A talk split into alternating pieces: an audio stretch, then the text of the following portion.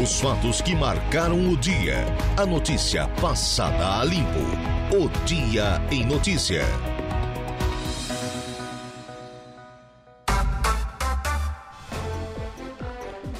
Dezesseis horas e dez minutos, dezesseis e dez. Chegamos à tarde da quinta-feira, nesse caso, 18 de maio, ano da graça de 2023. Tempo bom em Araranguá e região, temperatura registrando nesse momento aqui no centro da cidade das avenidas 23 graus, né? Na maioria dos dias, né, aí nas últimas semanas, quando começamos o programa, a temperatura sempre está ali na casa dos 22, 23 graus, dificilmente foge disso.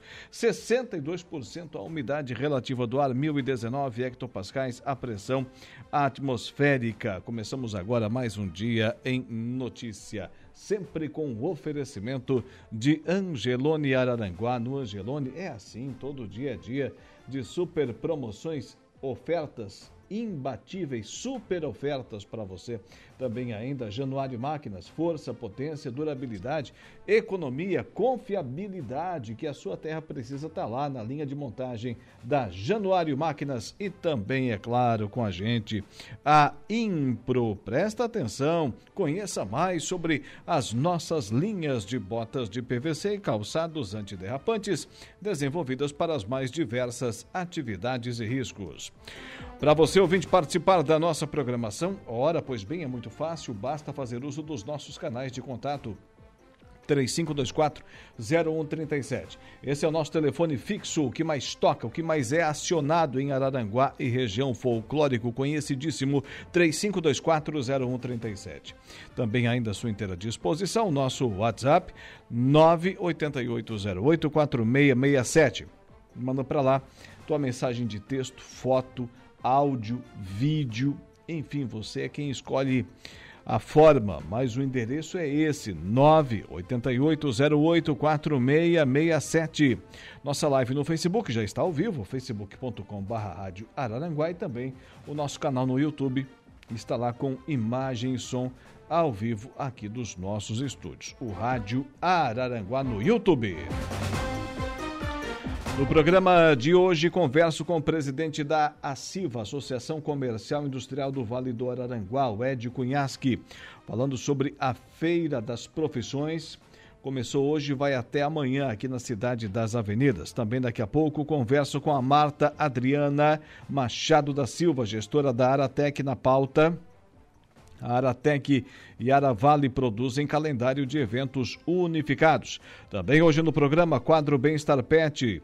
No estúdio Evelise Rocha com Andrew Felipe de Almeida, psicólogo, tema Relação Humanos e Animais. Também ainda entrevista que gravamos hoje à tarde já, né, com exclusividade para você, nosso ouvinte, com o Alain Guilherme Smutek Cândido Mota, ele que é agente de turismo da Prefeitura de Timbé do Sul, vai falar sobre seu município, que está de volta no mapa do turismo brasileiro. Trabalhos técnicos com Eduardo Galdino. Eu me chamo Laura Alexandre. Juntos vamos até às 19 horas também no programa. A conversa do dia com Saulo Machado e Lucas Casagrande. A previsão do tempo com ele, sabe tudo e um pouco mais. Quando o assunto é meteorologia, Ronaldo Coutinho. As ocorrências policiais com Jairo Silva. O momento esportivo com Dejair Inácio. E a oração do Ângelos com o padre Daniel Zilli. Esse é o nosso trabalho, então vamos ao ofício que é o de informar.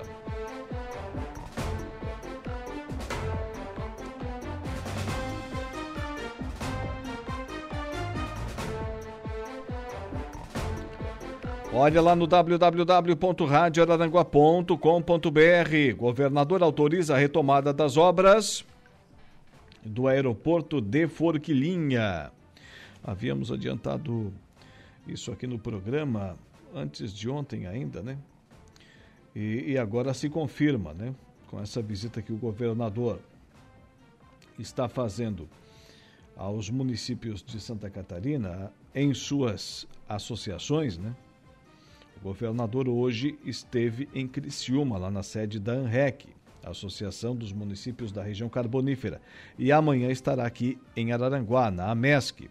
Hoje, em Criciúma, ele autorizou a retomada das obras do aeroporto de Forquilinha. Ainda homem esfaqueia a mãe, resiste à prisão, mas acaba preso pela Polícia Militar em Balneário Gaivota. Polícia Militar apreende bebidas contrabandeadas e armas de fogo em Sombrio. Funcionárias de abrigo condenadas por aplicar golpe de hora extra e adicional noturno. Isso aconteceu lá em Turvo. Ainda a feira assiva de profissões começa com grande expectativa de público. Notícias de destaque agora lá no www.radioararanguá.com.br. 16 horas e 16 minutos, 16 e 16. Olha, o que tem de acidente nessa época do ano, quando o pessoal sobe a serra para colher pinhão, né? Sobe lá na altura, às vezes não tem muita prática, né? E se mete a colher pinhão. Agora presta atenção, bombeiros orientam produtor. Já fizesse isso, Dudu? Já colhesse pinhão? Só no chão. Ah, tá bom. Ali não tem risco, não tem perigo. Produtores na colheita segura do pinhão para evitar acidentes, inclusive óbitos. Informação no programa a maior parte da safra catarinense de pinhão está concentrada nas 18 cidades que fazem parte da Associação dos Municípios da Região Serrana. Segundo a estimativa da Epagre, cerca de 4.500 famílias da Mures têm o pinhão como componente da sua renda. E a expectativa para a safra deste ano é colher aproximadamente 4 mil toneladas até junho, quando se encerra a colheita. Porém, durante este período da colheita, infelizmente o Corpo de Bombeiros Militar tem registrado muitos acidentes, alguns inclusive com óbito devido à queda dos produtores ou os que ficam presos nas araucárias. A corporação afirma que outros acidentes também ocorrem por choques elétricos, quando quem faz a colheita encosta ou se aproxima de fiações elétricas com o próprio corpo ou então a vara de colheita. Para evitar estes acidentes e garantir a segurança neste momento da colheita, Major Heloísa Helena Batiste, do 5 Batalhão de Bombeiros Militar de Lages, traz dicas importantes. Procure pinhões que já tenham caído no chão. Caso precise retirar a pinha da árvore, utilize varas, lembrando-se sempre de manter distância das fiações elétricas, evitando assim choques elétricos. Nunca faça esta atividade sozinho. É importante sempre estar acompanhado de pelo menos mais uma pessoa, porque isso facilita o acionamento caso algum acidente aconteça. Ou seu companheiro pode lhe prestar os primeiros socorros, caso algum acidente ocorra, a chegada de atendimento especializado. Mantenha sempre contato com os familiares, informando a localização onde está realizando a colheita. Em caso de acidente, isso facilita a localização e o socorro chegará mais rápido e mais facilmente conseguirá localizar o local da ocorrência. Major Heloísa reforça que, se precisar subir no pinheiro, deve ter o equipamento de segurança individual. Subir no pinheiro somente em último caso.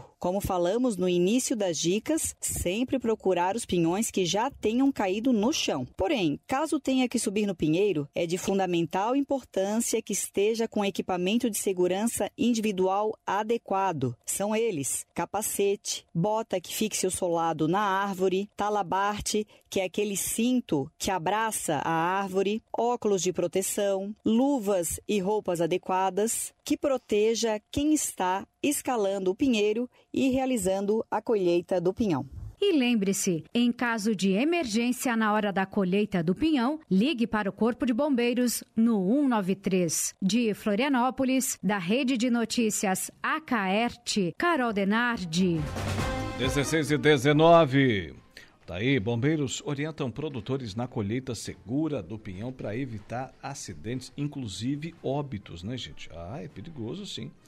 Agora recebo aqui no estúdio da Rádio Araranguá mais uma das nossas convidadas, né? Nessa tarde aí de, de quarta-feira, de, de tempo bom aqui na nossa região. Tarde, aliás, uma correção. Tarde de quinta-feira, né, Dudu? Me corrija, Dudu. Por favor, tem que estar esperto, tem que estar ligado, né?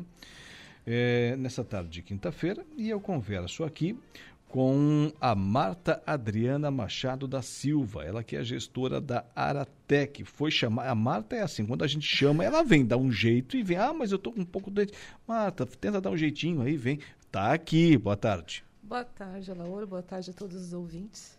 E agora, então, temos essa possibilidade de um calendário da Aratec e da Aravale, é isso? Isso, isso nós percebemos a necessidade de um calendário único de eventos, Elauro. O que, que tem acontecido? É, muita, muito evento na área de inovação, de empreendedorismo, acontecendo simultaneamente.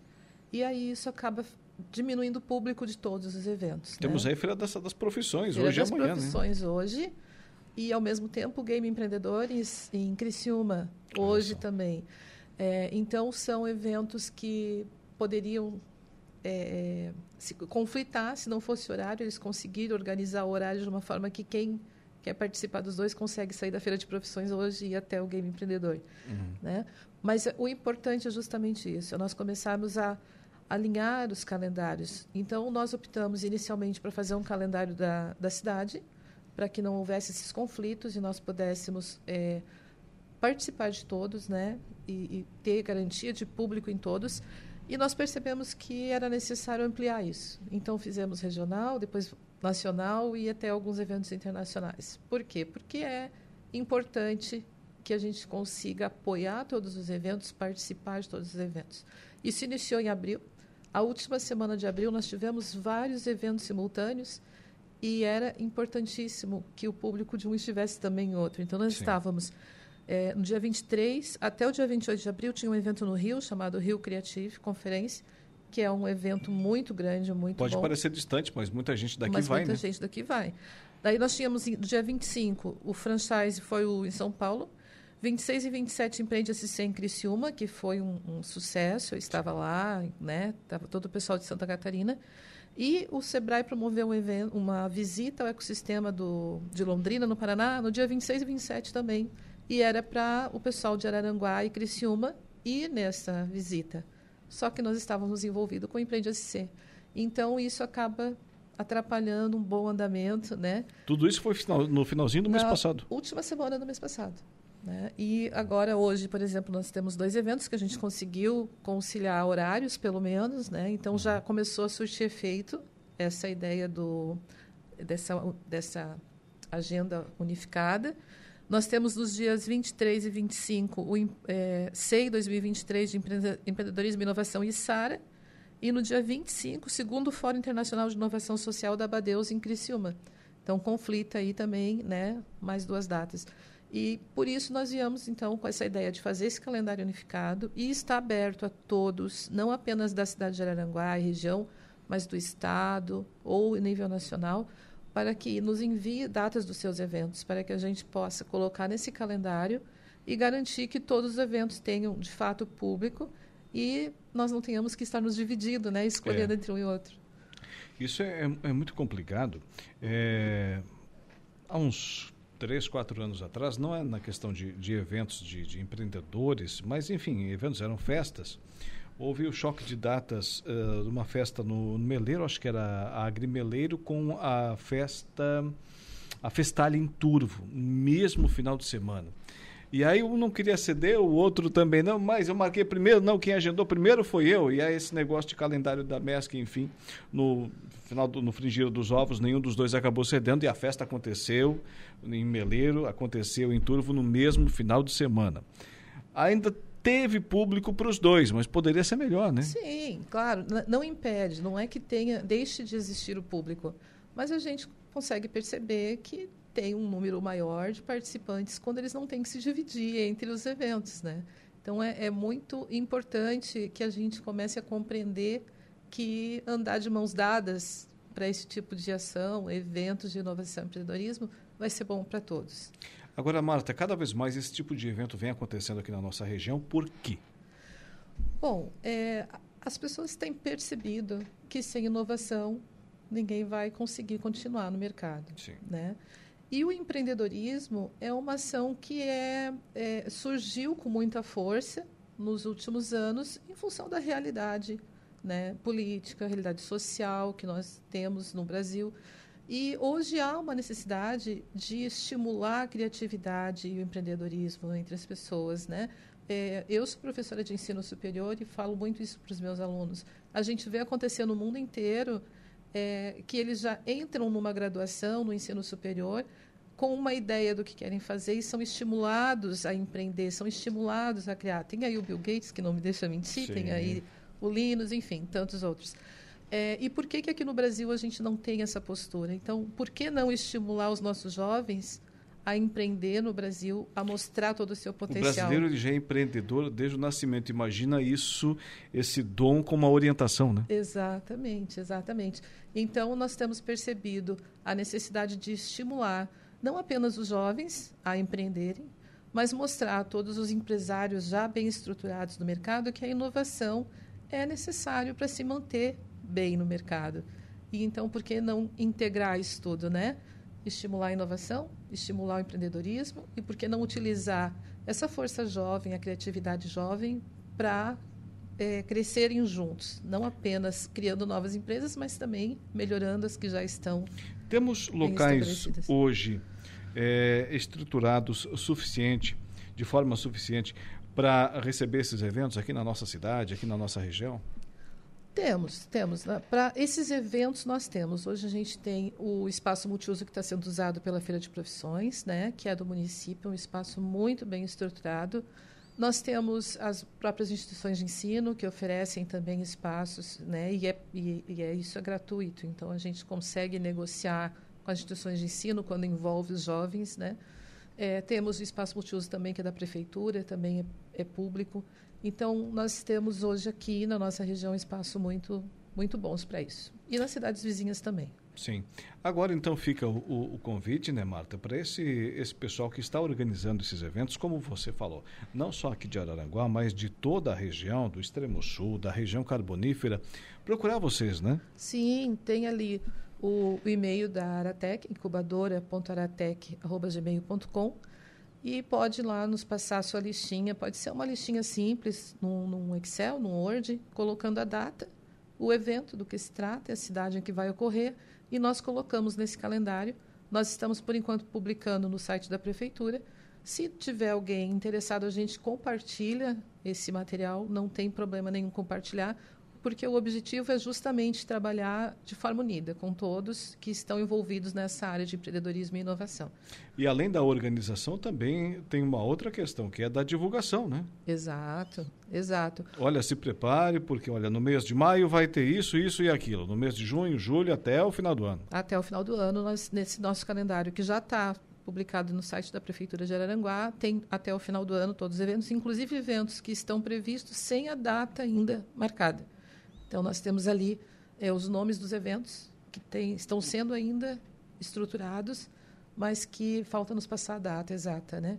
É importante que a gente tenha essa participação de todos. Né? Então, hoje estou recebendo do SEBRAE, eu recebo das instituições de ensino, é, recebo de, de empresas das, da, de Criciúma, de Sara, né? inclusive São Paulo, Rio, Paraná, que me mandam também, é, justamente para que a gente não não, não atrapalhem uns aos outros, né? Eu estou vendo que a voz dela já está indo embora. Mas eh, podemos concluir de forma perfeita aqui a nossa conversa, a nossa entrevista. Marta, agradeço por demais atenção para com os nossos ouvintes. Votos de plena recuperação para você. Um abraço, obrigada. boa tarde Posso até a próxima. aproveitar só um, Sim, um claro. instantinho? No dia 24 agora de maio, nós estamos organizando uma rodada de negócios aqui em Aranguá. Opa. Se tu nos permitir, nós vamos vir aqui marcar o horário Já local. vamos deixar marcado agora. Nós não temos horário local ainda. Sim. Assim que tiver prontinho, bem estruturado, vai ser um, uma rodada para convidando todos os empresários de Araranguá que queiram saber o que a gente está desenvolvendo, a Aravale, a Aratec, é, para inovação para os nossos empresários, como Olha integrar. Né? E as startups também, para que conheçam os empresários e saibam suas dores e possam também auxiliar. Então vai ser um negócio bem legal. Já está mais ou menos agendado aqui, Sim, né? É. é semana que vem, né? Semana que vem, dia 24. A gente só vai a, a, acertar indo local. Tá certo. Marta, muito obrigado. Eu que agradeço. 16 horas e 30 minutos, intervalo comercial. Daqui a pouquinho a gente volta. Estamos de volta com O Dia em Notícia. Previsão do tempo. Oferecimento. Faça já sua matrícula. Chame no Whats 999 150 433. Graduação Multi-UNESC. Cada dia uma nova experiência. Laboratório Rafael. Lojas Benoit. Bife Materiais de Construção. E Estruturaço Loja de Drywall. No Distrito Industrial em Araranguá. Ronaldo Coutinho, tempo bom aqui em Araranguá e região, temperatura registrando 23 graus, nem sinal de chuva e também o frio não está muito acentuado assim. Vai ficar dessa forma pelas próximas horas? Boa tarde. Boa tarde. É, hoje não esquentou muito, ficou em 24, 25, perderam pra gente. E o frio está acentuado para mês de maio. As mínimas aí ficaram entre 7 e 10 graus na região. Aí em Araranguá chegou a marcar 10 e 3. E, a, e no estado tivemos 7 e 7, abaixo de zero em Bom Jardim, com um recorde de máxima e de mínima. 27,8 a máxima e 7,7 negativa mínima. No Despraiado, em São Joaquim, 5 e 3 negativos a mínima e 29,2 a máxima, a segunda mais alta do estado. É a secura do ar que faz isso. Para ter uma ideia, a temperatura nessa estação que estava com 29,2 Agora já caiu para, deixa eu ver aqui, onde é que tá, deixa eu só colocar aqui, pronto. Olha, já caiu para, vamos ver aqui, hum. para 14,6. Olha a queda. De mais ou menos em duas, três horas caiu quase 15 graus. Bárbaro. É o ar muito seco. Aí a temperatura começa literalmente a desabar. Não só ali, como em vários outros locais, né? No endereço da, da sogra, estrada da Jararaca, já está com 12 graus, caindo. Eu aqui também quebrei meu recorde de máxima, já estou com 22,7 caindo. E vai ter outra madrugada gelada, vocês aí entre 8 e 11 e nós aqui entre 4 e 7 negativo. E durante a tarde, calor de novo.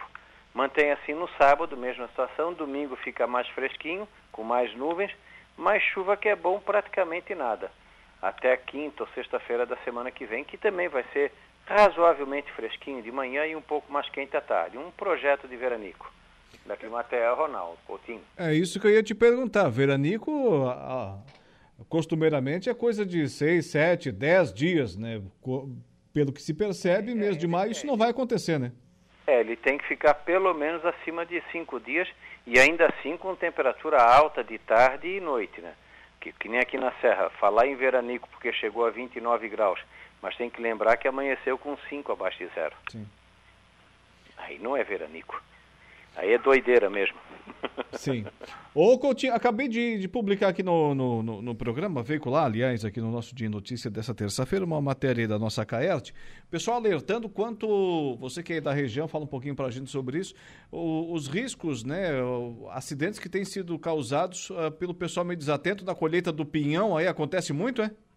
Acontece que o pessoal às vezes é, sobe alguns galhos de pinheiro bem alto, coisa assim, né, aí já viu assim, não uso, não uso equipamento de segurança.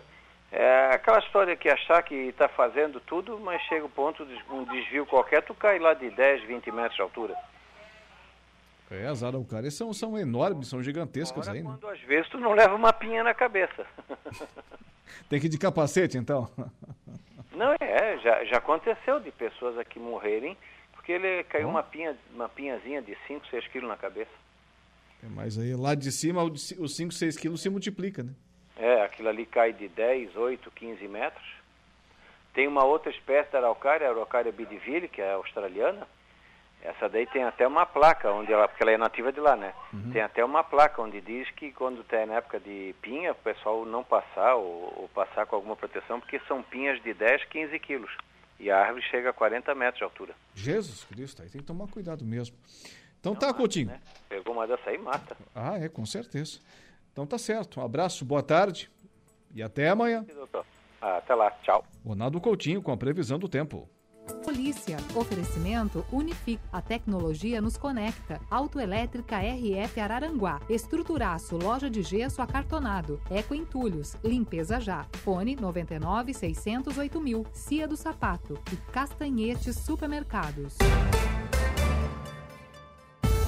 Agora 14 minutos faltando para as 5 horas da tarde desta quinta-feira, ocorrências policiais com Jairo Silva. Boa tarde. Boa tarde, Alaor. Em ação rápida, a Polícia Militar prendeu em flagrante um homem que acabara de furtar um veículo na área central de Criciúma na manhã de ontem, quarta-feira, dia 17. O automóvel foi recuperado em 5 minutos. De acordo com a Polícia Militar, um homem vítima do furto abordou a guarnição, relatando que havia estacionado seu Chevrolet Corsa próximo a um supermercado e, ao voltar, se deparou com um homem dentro do veículo, dando dando partida no motor.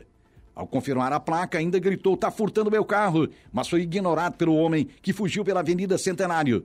Comunicada a denúncia de furto, uma das guarnições da Polícia Militar que fazia patrulhamento na área central, ou seja, no bairro Santa Luzia, recebeu a comunicação efetuou rondas na região quando avistou o veículo próximo ao terminal do Pinheirinho e efetuou a abordagem. O veículo era conduzido por um homem de 32 anos que havia sido preso em flagrante em 2011 por receptação. Ele utilizou, vejam só, Laura, um garfo retorcido como chave falsa para dar partida ao veículo. Em relato aos policiais militares, ele confessou a prática de outros cinco furtos, todos eles sendo veículos do tipo Chevrolet Corsa, ocorridos recentemente na região, utilizando então um garfo como ferramenta. Ele foi detido e encaminhado à central de polícia. O Dia em Notícias está de volta.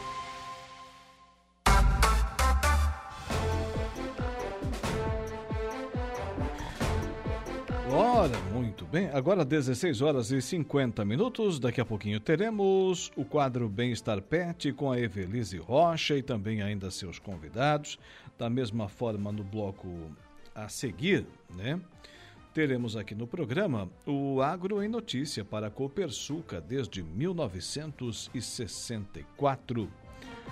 Procuradoria-Geral do Estado alerta para últimos dias do prazo para credores enviarem documentação para liberação de precatórios. Repórter Patrícia Gomes. Mais de 1.400 credores do Estado que aderiram em março ao primeiro edital de acordo para o pagamento de precatórios de 2023 e tiveram seus pedidos de conciliação habilitados têm só mais alguns dias para enviar a documentação exigida pela Procuradoria-Geral do Estado. Para essa rodada rodada de negociação, o valor liberado é de cerca de 63 milhões e meio de reais. Os credores habilitados aceitaram conceder descontos de 20 a 40% no valor do precatório que tem a receber do Estado. O procurador João Carlos Castanheira Pedrosa, presidente da Câmara de Conciliação de Precatórios do Estado, explica que será priorizado o pagamento para quem concedeu percentual maior de desconto. O precatório, sim, para contextualizar rapidamente, né, é uma dívida do Estado para qualquer pessoa, empresa, reconhecida judicialmente, já com trânsito julgado. Né? Então, se a pessoa tem um precatório escrito lá perante o tribunal, ela pode procurar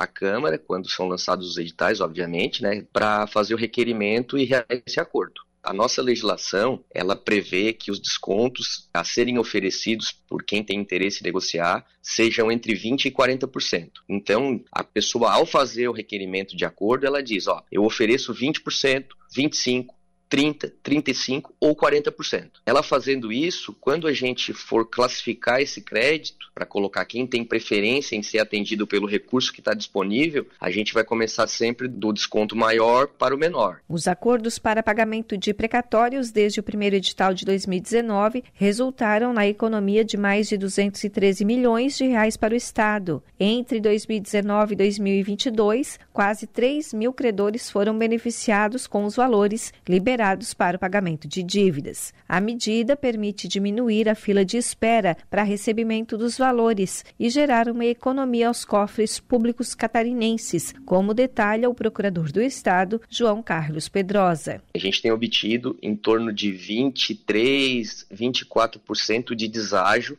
no que é pago. O Estado teria para pagar um milhão em precatórios, ele consegue em torno de 23, 24% de desconto para quitar esse 1 milhão. Isso traz uma economia de recursos que pode ser aplicada em outras áreas, em saúde, educação. E, por outro lado, isso também traz um grande benefício para quem tem a receber. Porque, embora à primeira vista a gente possa pensar, a pessoa tem dinheiro para receber, ainda tem que oferecer um desconto para receber. Por outro lado, a gente tem uma previsão da Constituição que é a observância dessa ordem cronológica no pagamento dos precatórios. Então, se existe uma fila, quem chega primeiro vai ficando na frente da fila, e o que na prática acontece é que existem precatórios com valores milionários, às vezes até bilionários, que hoje em dia eles, eles estão nas primeiras posições da fila e acabam consumindo esses recursos. Então, pessoas que estão mais para trás da fila, às vezes com precatórios de valor menor, elas ficam impossibilitadas de receber pela ordem cronológica, sabe? Então, isso cria uma forma de fazer com que esse dinheiro chegue também a esses precatórios menores, né? Os credores habilitados pelo primeiro edital de conciliação devem enviar até sexta, 26 de maio, a documentação prevista no edital de convocação para a realização dos acordos. Os documentos devem ser enviados exclusivamente para o e-mail acordoprecatório@pge.sc.gov.br. De Florianópolis, da Rede de Notícias Acaerte, Patrícia Gomes. Repórter Patrícia Gomes, aqui no nosso Dia em Notícia, trazendo a informação. Olha, conheça mais sobre as linhas de botas de PVC e calçados antiderrapantes da Impro, desenvolvidas para as mais diversas atividades e riscos. Bota casual, lazer, bota infantil, calçado antiderrapante, botas de PVC e muito mais. Solicite um atendimento 3537 9078, 3537 9081.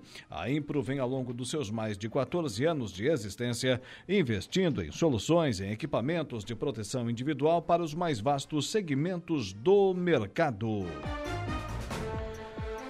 Também com a gente o Angelone Araranguá. Todo dia, não falha um, é dia de super promoções para você. Aplicativo Angelone é o novo jeito de você encher o carrinho. É bem simples, baixe o aplicativo, se cadastre, acesse o canal Promoções, ative as ofertas exclusivas de sua preferência e pronto, faça suas compras na loja. Identifique-se no caixa e ganhe seus descontos toda semana, novas ofertas. Aplicativo Angelone, baixe, ative e economize. Januário Máquinas, 25 anos de respeito ao homem do campo. Lá na Avenida Municipal, bairro São Cristóvão, em Turvo, eficiência para sua produção render muito, mas muito mais. A força que a sua terra precisa está à sua disposição em toda a linha de tratores JP Reverse tratores e implementos. Temos uma linha de implementos também agrícolas para diversas culturas e produção de tratores autopropelidos JP Reverse. Produzimos peças de reposição trazendo qualidade e economia para você. Januário Máquinas lá em Turvo Olha, Central de Assistência Técnica, Vendas e Atendimento, Januário Tratores e Januário Peças, 35250294 e 35251289. Tem plantão, mas é claro que tem. 991 48 9965. Intervalo comercial, daqui a pouquinho a gente volta. Mas antes disso, tem a notícia da hora com ele, Igor Klaus. Voltamos com a notícia, Laor, que Enem e Seja 2023 terão cartão resposta com fonte ampliada. Notícia da hora. Oferecimento: Giasse Supermercados, Laboratório Bioanálises. Civelto Centro de Inspeções Veicular, Clínica de Olhos São José, Lojas Colombo, Rodrigues Ótica e Joalheria e Mercosul Toyota. O Instituto Nacional de Estudos e Pesquisas Educacionais, Dionísio Teixeira, INEP, ampliou a fonte do cartão resposta das edições de 2023 do Exame Nacional do Ensino Médio e do Exame Nacional para Certificação de Competências de Jovens e Adultos, portanto o Enem e o INSEJA. Com o aumento do tamanho da letra, os cartões respostas dos dois exames serão mais acessíveis a pessoas com deficiência visual. O objetivo da medida é proporcionar mais autonomia e, consequentemente, isonomia aos participantes das provas. Todos os candidatos deverão preencher o cartão resposta com base nas alternativas que consideram corretas em cada questão do exame. A aplicação piloto com fonte ampliada pelo INEP foi no Exame Nacional de Revalidação de Diplomas Médicos expedidos por instituições de educação superior estrangeira, o Revalida. Eu sou Igor Klaus e este foi o Notícia da Hora. Estamos apresentando o Dia em Notícia.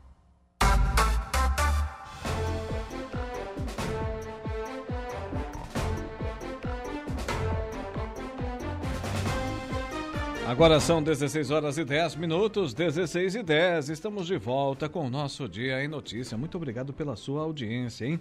Olha, a Impro vem ao longo dos seus mais de 14 anos de existência investindo em soluções e equipamentos de proteção individual para os mais vastos segmentos do mercado. Lançamentos, conheça os produtos mais recentes lançados pela nossa equipe. Bota de PVC Aqua Azul com polaina Tênis antiderrapante New Pro Iate branco, também ainda tênis antiderrapante New Pro Iate preto na Impro. Solicite um atendimento 3537 9078 3537 9081. Agora com a Evelise Rocha, seu carisma e os seus convidados, o Bem-Estar Pet. Bem-Estar Pet. Oferecimento: Nutricional Distribuidora de Ração. Minha amiga Evelise Rocha, seja mais uma vez bem-vinda. Boa tarde. Boa tarde, Alaor. Boa tarde aos ouvintes. Temos aqui o nosso convidado. Você estava receosa de que ele não chegaria a tempo, vindo lá do distante, Balneário Arroio do Silva, mas parece que deu certo. E a gente fica na pressão, né? É, tu pergunta para mim, eu pergunto para ele e assim sucessivamente, né? Te disse que não tinha problema, que podia esperar. Esperamos sim. E, é, já quero de antemão agradecer a disponibilidade do Andrew estar aqui hoje e falar um pouco sobre os nossos pets. Esse é o Andrew Felipe de Almeida. Boa tarde, Andrew. Boa tarde, gente. Eu queria agradecer né, o convite, agradecer a essa convocação de vocês para poder estar tá falando sobre o tema. Eu sou psicólogo. Sim. Trabalho na Rua de Silva, né? Por isso que eu vim correndo. Mas também trabalho aqui em Araranguá alguns dias da semana. E por que, que ele foi escolhido, Evelise, para falar sobre esse tema para a gente? Relação humanos e animais. Então, no domingo, né, que foi o domingo da, das mães, e eu vi muitas postagens, né? Mãe de pet também é mãe. E em contrapartida também vi muitas críticas, né? É, que mãe de pet não existe. A mãe de pet é a, é a, hum. a cachorra animal, né? E não, e não a humana. Esse... Ah, mas tem gente atravessado com o mundo, né? É, não vou nem entrar em detalhes da, da, dos comentários lá. Deixa cada um como tem que ser. Sem mimimi, né? É, por favor. É muito mimimi. Minha então, nossa, cada um querendo tomar conta da vida do outro, né? Eu sou colega da Rosana, que é uma estudante de psicologia, e a princípio eu fiz o contato com a Rosana, né? Sim. Vamos lá, Rosana. Ah, não, a minha linha é outra, mais na psicanálise. E aí ela indicou o nome do André. Ela disse que ele vai gostar bastante, vai ter propriedade para falar sobre o, o tema. Então aqui a gente não quer. Hum, criar, polemizar. polemizar. A gente não quer criar polêmica, a gente só vai fazer um, um bate-papo hoje. Muito pelo né? contrário, a gente quer harmonia. E, exatamente, né? Eu, particularmente, eu não chamo os meus cachorros de, de filho é, vem com a mãe, mas não tenho absolutamente nada contra, né? Sim. Mas a cachorra que era do meu pai eu chamo de Mana. Sim. Até porque ela tem os olhos azuis igual, igual aos meus. Uhum. Então, acredito que ela seja minha Mana mesmo, né? certo. né? Tinha um outro cachorro também que eu eu falava, cadê a avó? Ele se direcionava para minha mãe, cadê o vô? E a mesma coisa ele fazia com meu pai. Então, mais mais no tom de, de brincadeira. É. Mas é um sentimento que não pode ser ignorado também, né? Sim. Agora, o, o Felipe, uh, Andrew Felipe de Almeida, psicólogo. Essa relação humanos e animais, ela está cada vez mais estreita? Tá. Profissionalmente eu penso que sim, pessoalmente também, né? Eu gosto muito de animais. Mas eu penso que essa relação ela tá ficando mais estreita porque as relações em si elas estão todas mudando, né? Relação amorosa, relação familiar, o que funcionava 20, 30 anos atrás não funciona mais, ou que não funcionava agora parece que está funcionando. E realmente tem essa tendência agora, né, de pai de pet, mãe de pet. Algumas pessoas falam brincando, outras pessoas já falam com maior seriedade, algumas se incomodam, outras não. Mas o que eu entendo, assim, dessa proximidade agora das pessoas com os animais, hoje em dia a gente vê que a sociedade ela mudou muito, né? E as pessoas inevitavelmente estão mais sozinhas. Não posso colocar a culpa na tecnologia ou na educação, porque é uma série de coisas que deixaram as pessoas mais solitárias. Mas quando a gente vai ficando solitário, a gente vai é, desaprendendo, não é bem isso, mas eu vou usar essa palavra, desaprendendo um pouco a lidar com as pessoas, porque as pessoas são muito complexas. Mais do que os animais, né? é mais fácil ter um cachorro do que ter um companheiro, do que ter uma companheira. Exige menos comprometimento. E a reciprocidade, ela é, não vou dizer que ela é maior, mas ela é mais fácil de se ter. Uhum. Né? Hoje em dia é mais fácil desenvolver vínculo com um cachorro, que vai estar sempre ali contigo, né? que mesmo que tu brigue com ele, que xingue, tem gente que maltrata cachorro e o cachorro mesmo assim vem dar carinho, do que tu ter uma relação com uma outra pessoa que é tão complexa quanto tu, e que não vai conseguir talvez ter esses encontros. Então as pessoas estão tendo um pouco de dificuldade, né? De... Você acha que as pessoas têm mais paciência com os bichinhos do que com as outras pessoas? Eu acho que sim, tá? Mas eu penso também que vai depender de cada pessoa. Eu acho, eu penso que quem é impaciente é impaciente com tudo. e quem é calmo é calmo com tudo, né? Perfeito. então vai da personalidade, mas uma coisa é fato, o animal ele exige menos comprometimento. Sim. Né? Tu não precisa cobrar do animal que ele esteja ali. A pessoa às vezes vai se sentir nesse papel, assim, de fazer uma cobrança, de né, esperar que a pessoa retribua algo que às vezes ela não consegue, que ela não pode. O animal é mais espontâneo. Certo. Outro dia ah, me chamou a atenção que estava vendo algumas fotos de, de seres humanos com, com, com animais, com cachorros. Lá no, nos anos 1950, 1960, o, os, os, seres humanos tinham fotos com animais ali na coleira, uhum. né, no chão. E os anos foram passando, os animais foram ficando mais próximos, vieram para o colo. Uhum. E aí começou a causar estranheza para algumas pessoas quando os a, a, a, proprietários, enfim, tutores de animais Sim. começaram a, aproximar os animaizinhos do rosto, a beijar. Isso causou já um, um certo, uhum. uma certa estranheza. E assim mesmo, as pessoas estão. Primeiro tinha o animal era só na coleira, né? lá, lá no chão, na, na corrente. Na trouxeram para o colo e agora tá, tá ali. Praticamente é, é, é um ser que se relaciona, né? É. Como é que é isso? O que, que eu penso, né? Assim, sempre quando eu me posicionar vai ser do meu posicionamento particular enquanto profissional. Sim. Mas eu penso que sim, que houve essa mudança. Houve uma mudança em todas as relações, por conta da legislação também, né? Por exemplo, crianças, antigamente as crianças trabalhavam, as crianças, elas é, os direitos dela eram equiparados aos dos adultos e hoje em dia já não existe mais isso. A educação ela é diferente, é, o trabalho infantil ele já é criminalizado. Então, não comparando o animal com criança, Sim. mas fazendo essa ligação para que a gente entenda que as relações elas estão sendo mais delimitadas, assim.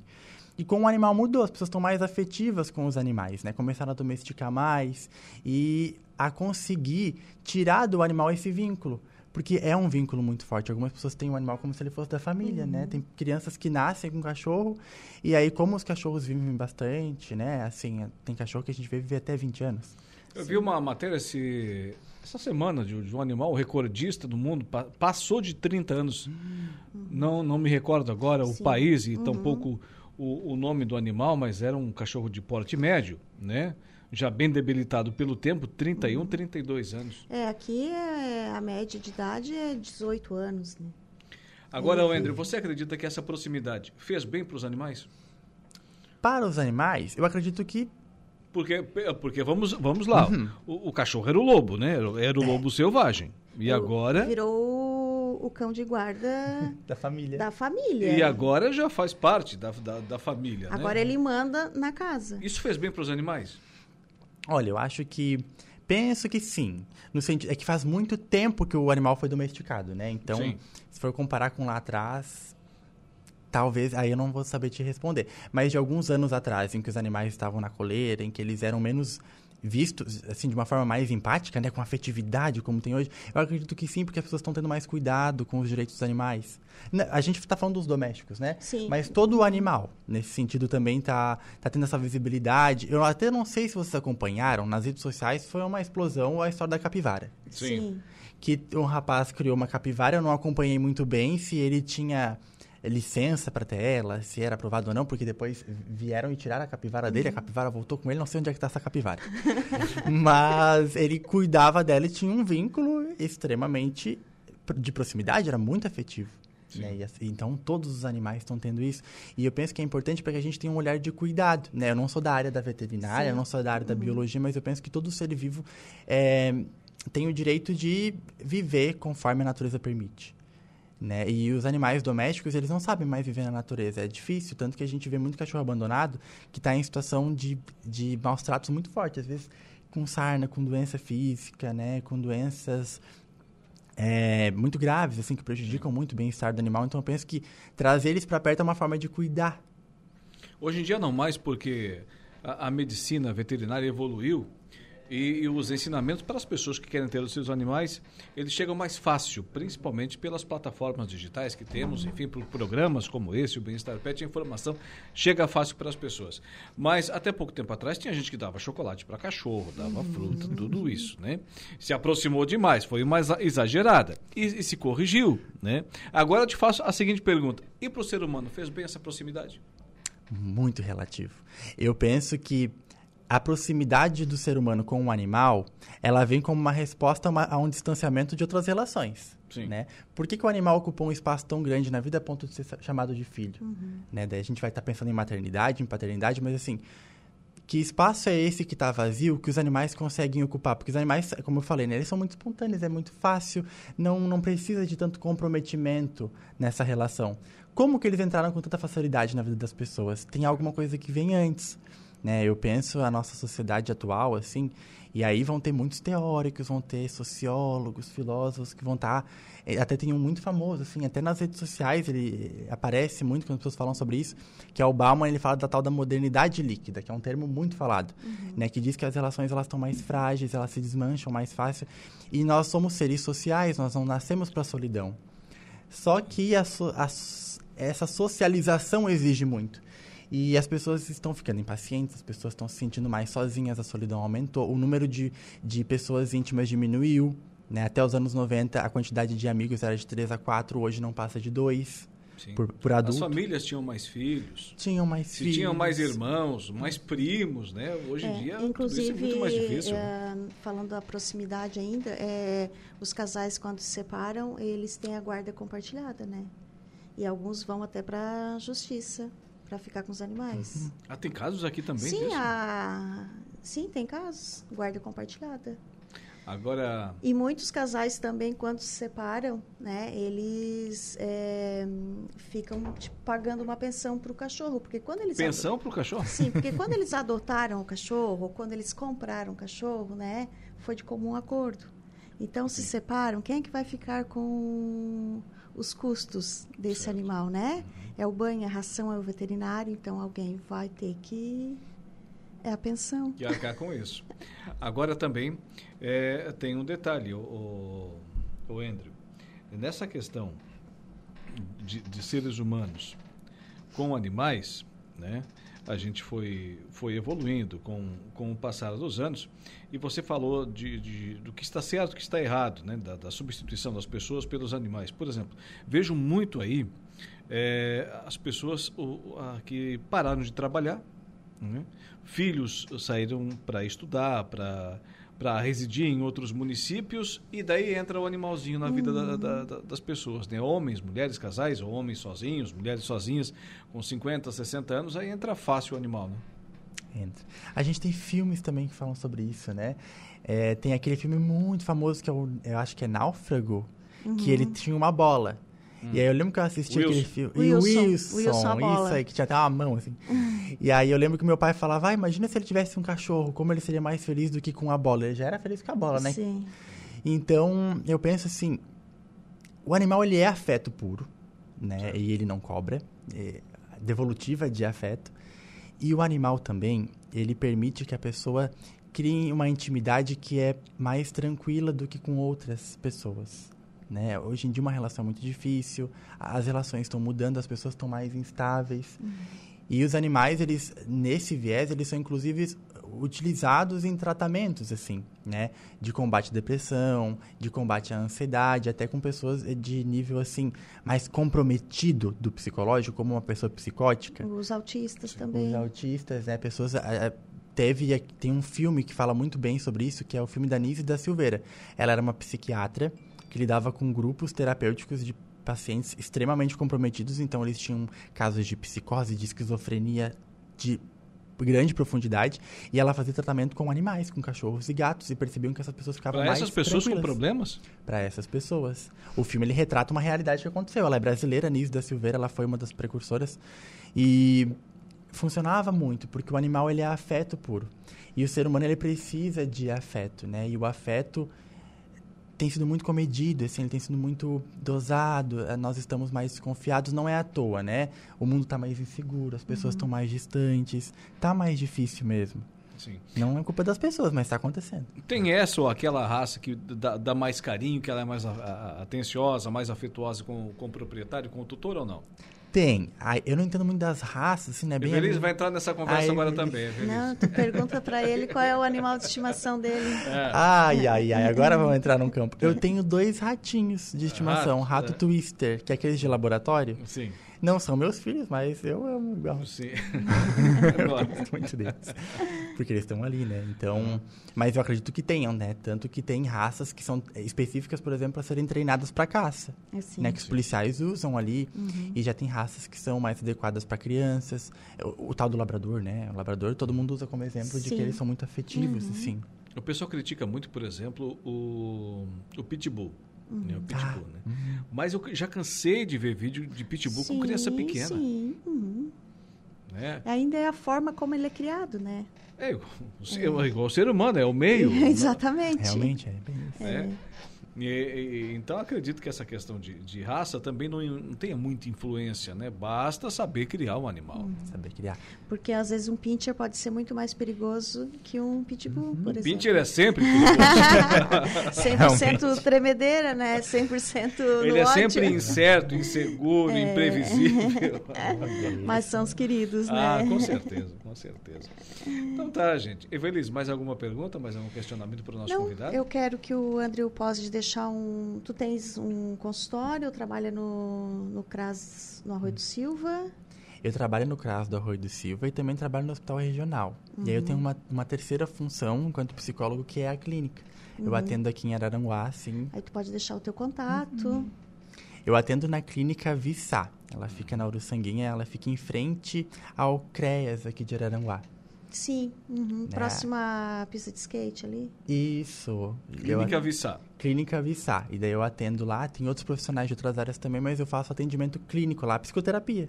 Né? Porque no hospital é a psicologia hospitalar, no CRAS é a psicologia social, ali é a psicologia clínica, é aquela psicoterapia, o acompanhamento para mudança da personalidade, tudo aquilo que a gente... Tu tens mais um- uma idade direcionada ou não? Então, eu... Crianças, jovens, adultos, homens, mulheres? Eu só não atendo criança, por uma questão é, opcional técnica, assim, eu prefiro atender adolescente para cima, né? Uhum. E daí, a partir disso, qualquer idade, pessoa idosa, pessoa madura, enfim, eu concordo. Precisando assim. de ajuda, é só te procurar. E só me procurar. Vou adorar poder estar ajudando nesse sentido, amo o que eu faço. Que bom. Sempre estaremos aqui à disposição, né, Evelise? A hora que Sim. quiser retornar, fique à vontade. É, e ontem, quando eu conversava com o Andrew sobre essa questão, né, que é um, é, a gente passaria uma tarde aqui conversando, porque tem muitos fatores, né, Uhum. que levam esse, essa questão emocional dos animais, né? Sim. Que sabe mais para frente, ele retorna aqui, vamos falar um- uma outra dentro da psicologia, né? Um Dá para entrar em tantos temas que, olha, vai É, faltar um espaço. tema aqui. que eu acho muito interessante assim é a questão do luto. O luto, né? Trabalho muito com luto. É, o luto quando perde um animal. E ele traz trauma, assim, pelo... para todas as idades, né? Quando você vê uma criança, eu estou tendo esse exemplo agora, uma criança com um animalzinho, né? Você já projeta quando aquele animalzinho Sim, crescer sim. e, e se for, o que, que vai ser daquela relação ali? É, é complicado, sabe? Exatamente. Então tá, Andrew, muito obrigado. Prazer, muito obrigado pelo convite, gente. Tô de coração aberto para próximos, caso Obrigada. necessitem. A psicologia sempre tem algo a contribuir. Com certeza. Evelise, mais uma vez agradecemos. Um abraço até quinta que vem. Até lá. Evelise Rocha com o quadro Bem-Estar Pet nessa quinta-feira, 17h30. Agora o Agro em Notícia. Monelo Prêmio Especial é um alimento completo para cães e gatos, com ingredientes nobres e proteína de alta qualidade, desenvolvido para todas as fases de vida de cães e gatos. Já deu Monelo para o seu pet hoje? Tá esperando o quê? Monelo, distribuído pela Nutricional em toda Santa Catarina. O Agro em Notícia. Oferecimento.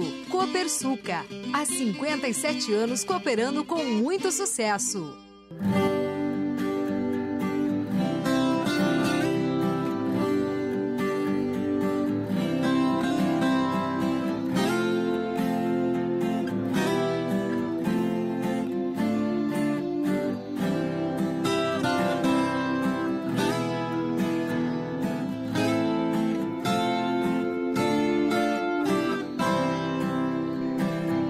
Agro em Notícia tem sempre o oferecimento da Copersuca desde 1964.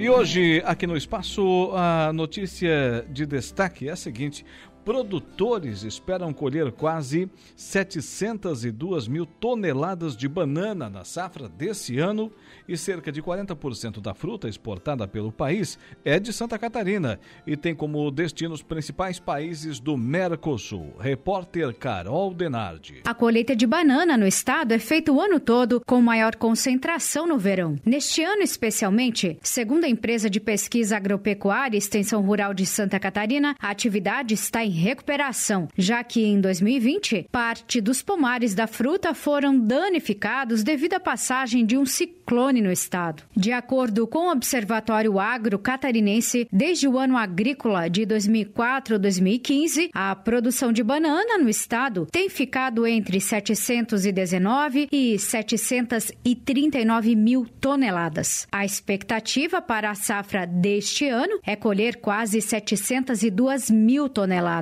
O analista da Ipagri-Cepa, Rogério Goulart, destaca os preços das bananas catarinenses. Então a gente tem ali as duas variedades, banana caturra e banana prata, né? A tendência do mercado é que a prata elevou um pouco o preço comparado com 2021 no mesmo período, né? E a, a banana caturra, como é da época, sazonalidade, ela teve uma diminuição do preço, mas no comparativo com 2021 também está valorizado, as cotações valorizadas em relação ao ano anterior para o mesmo período. Rogério ressalta que a oferta da fruta está acima de 4 mil toneladas por mês. A gente tem de lá de 2019 para cá até 2013, seria uma, uma média estimada ali acima de 4 mil toneladas, a gente estaria, é, seria uma média de movimentação, negociação de volumes né, comercializados nas centrais. Outro destaque da banana do estado é a exportação. Santa Catarina é o principal é, estado exportador de banana né, do país.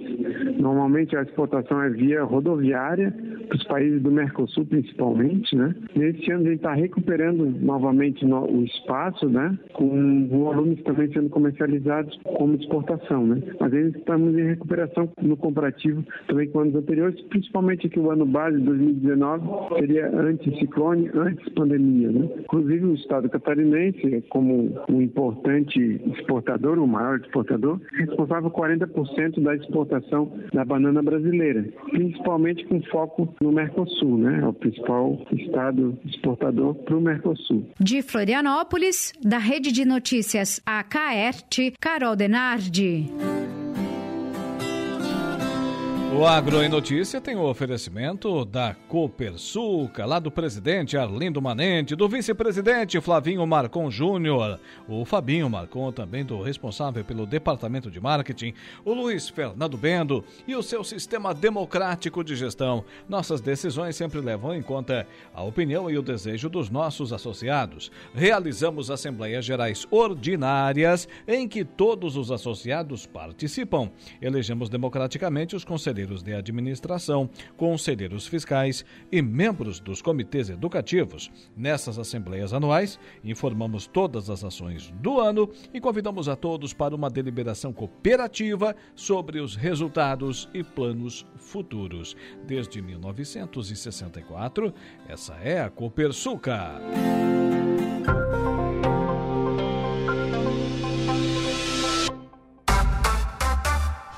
Intervalo comercial. Depois dele, Dejair Inácio e o Momento Esportivo. Rádio Araranguá. A informação em primeiro lugar.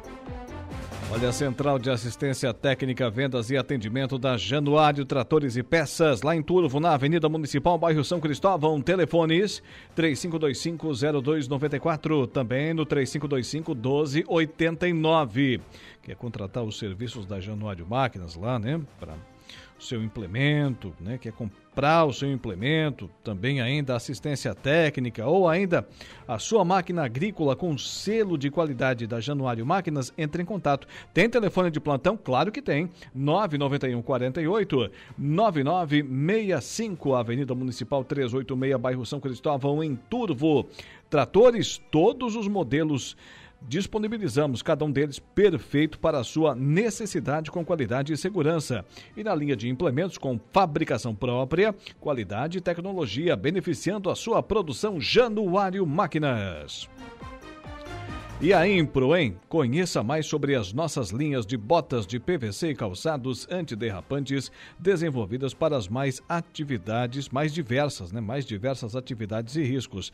Bota casual lazer, bota infantil, calçado antiderrapante, botas de PVC. Solicite um atendimento 3537 9078 e também ainda o 3537 9081.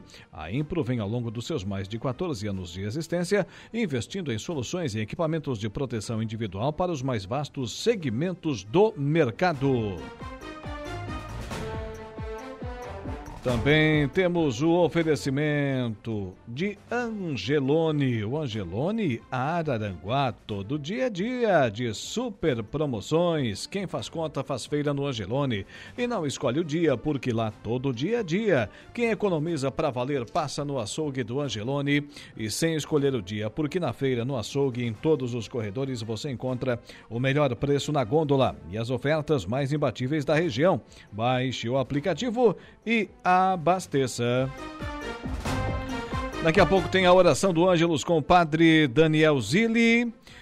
Também, ainda hoje, Saulo Machado, Lucas Casagrande, a conversa do dia. Daqui a pouco, converso com o presidente da ACIVA, Associação Comercial Industrial do Vale do Araranguá, o Edio Cunhasque, para falar da Feira das Profissões, que começou hoje e vai até amanhã, aqui na Cidade das Avenidas. E vamos seguindo com o nosso programa até às 19 horas. Agora, o espaço é do esporte com Dejair Inácio. Momento esportivo. Oferecimento De Pascoal Araranguá. F3M, o Lojão Materiais de Construção. Gui Autocar Mecânica Automotiva. E Roberto Despachante. Meu amigo, boa tarde. Boa tarde, Alaor. Tudo bem? Tudo certo. E com Vossa Excelência, depois daquele 2 a 0 de ontem? Vexame, hein? Ah. Hum, coisa feia, hein? É, foram bem recebidos hoje em Porto Alegre, inclusive, com tapete vermelho em tudo. Um certo comentarista esportivo que você já entrevistou diria o seguinte: coisa horrorosa. Mas vamos começar pela mudança na data do Congresso Técnico do Municipal de Araranguá. Que seria amanhã, sexta-feira, com data prevista para o início do campeonato na próxima semana, no outro sábado subseguinte, dia 27, porém foi alterado. O Congresso Técnico irá acontecer na próxima segunda-feira, dia 22, então dificilmente o campeonato irá começar dia 27 no outro sábado subseguinte. Né? Até porque um congresso técnico, aí tem as equipes que têm que se organizar, tem equipes que não fizeram o, uniforme ainda, hum. o uniforme não está pronto ainda, segundo aí informações. Então o congresso técnico para a definição de fórmula do, de disputa e conhecermos aí os clubes participantes do Municipal de Araranguá, temporada 2023, irá acontecer na próxima segunda-feira, dia 22, lá na Arena, lá mesmo na Arena, próxima segunda-feira às 19 horas. Expectativa de 15 clubes participantes. Surgiu mais um ontem. Ontem, no final da tarde, foi anunciado mais um clube que quer participar do Municipal de Aranaguá, a equipe do Mesquita, já que está punida né, no Regional da Alarme. O presidente aí, o Wagner Teixeira, já está à procura de atletas para a disputa também do Municipal de Araranguá, ou seja, podemos ter um municipal inchado, digamos assim, com Não, várias vamos equipes. mudar esse termo, vitaminado ou vitaminado inchado, Turbinado. modo dizer, né, com várias equipes, então Isso. Será até difícil de ver aí a fórmula de disputa, né? Porque. Vai faltar estádio para tanto jogo. Vai fazer três chaves, quatro chaves, tem que ver a fórmula de disputa. Enfim, os clubes irão votar na próxima segunda-feira. Congresso técnico, segundo anunciou hoje o diretor de esportes, o Aurélio Espíndola. Muitas equipes participantes. Que bom, né? Sinal que o futebol fortalece. Municipal de Araranguá, com tanto time assim, vai ser igual a Champions, né? Champions League, edição 2022-2023. Começa esse ano, termina do que vem o Municipal. Campeonato do Grêmio Fronteira hoje. Campeonato do Grêmio Fronteira hoje. Hoje, categoria Master. A galera entra em campo no Campeonato de Sócios do Grêmio Fronteira. 19 15 JJS Serviços Elétricos contra os sete supermercados. No mesmo horário, no outro campo, Clube Mais APV contra Louro Materiais de Construção. E às 20h15, Avenida Veículos contra Casa do Pintor. Esses os jogos de hoje da categoria Master no Grêmio Fronteira Clube.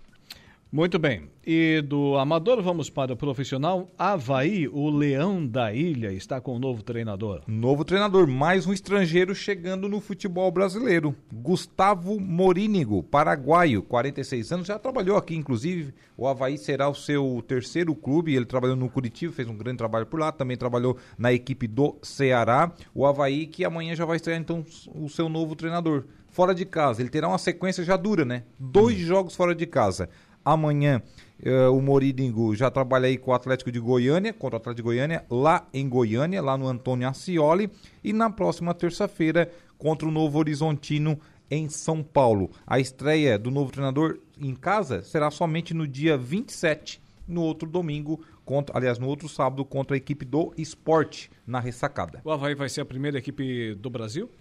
Para esse técnico? Não, como citei, ele já trabalhou no Curitiba ah, e Ceará. Sim, sim, é, sim, sim, é, será a terceira equipe. O Havaí, que é o 14 décimo quarto, colocado com seis pontos, está a um ponto só acima do Z4 da zona de rebaixamento. A 17 é a Ponte Preta com cinco pontos ganhos. Está a duas vitórias do G4, a zona de classificação de volta à elite. Está a seis pontos, portanto, aí da, do G4 de classificação.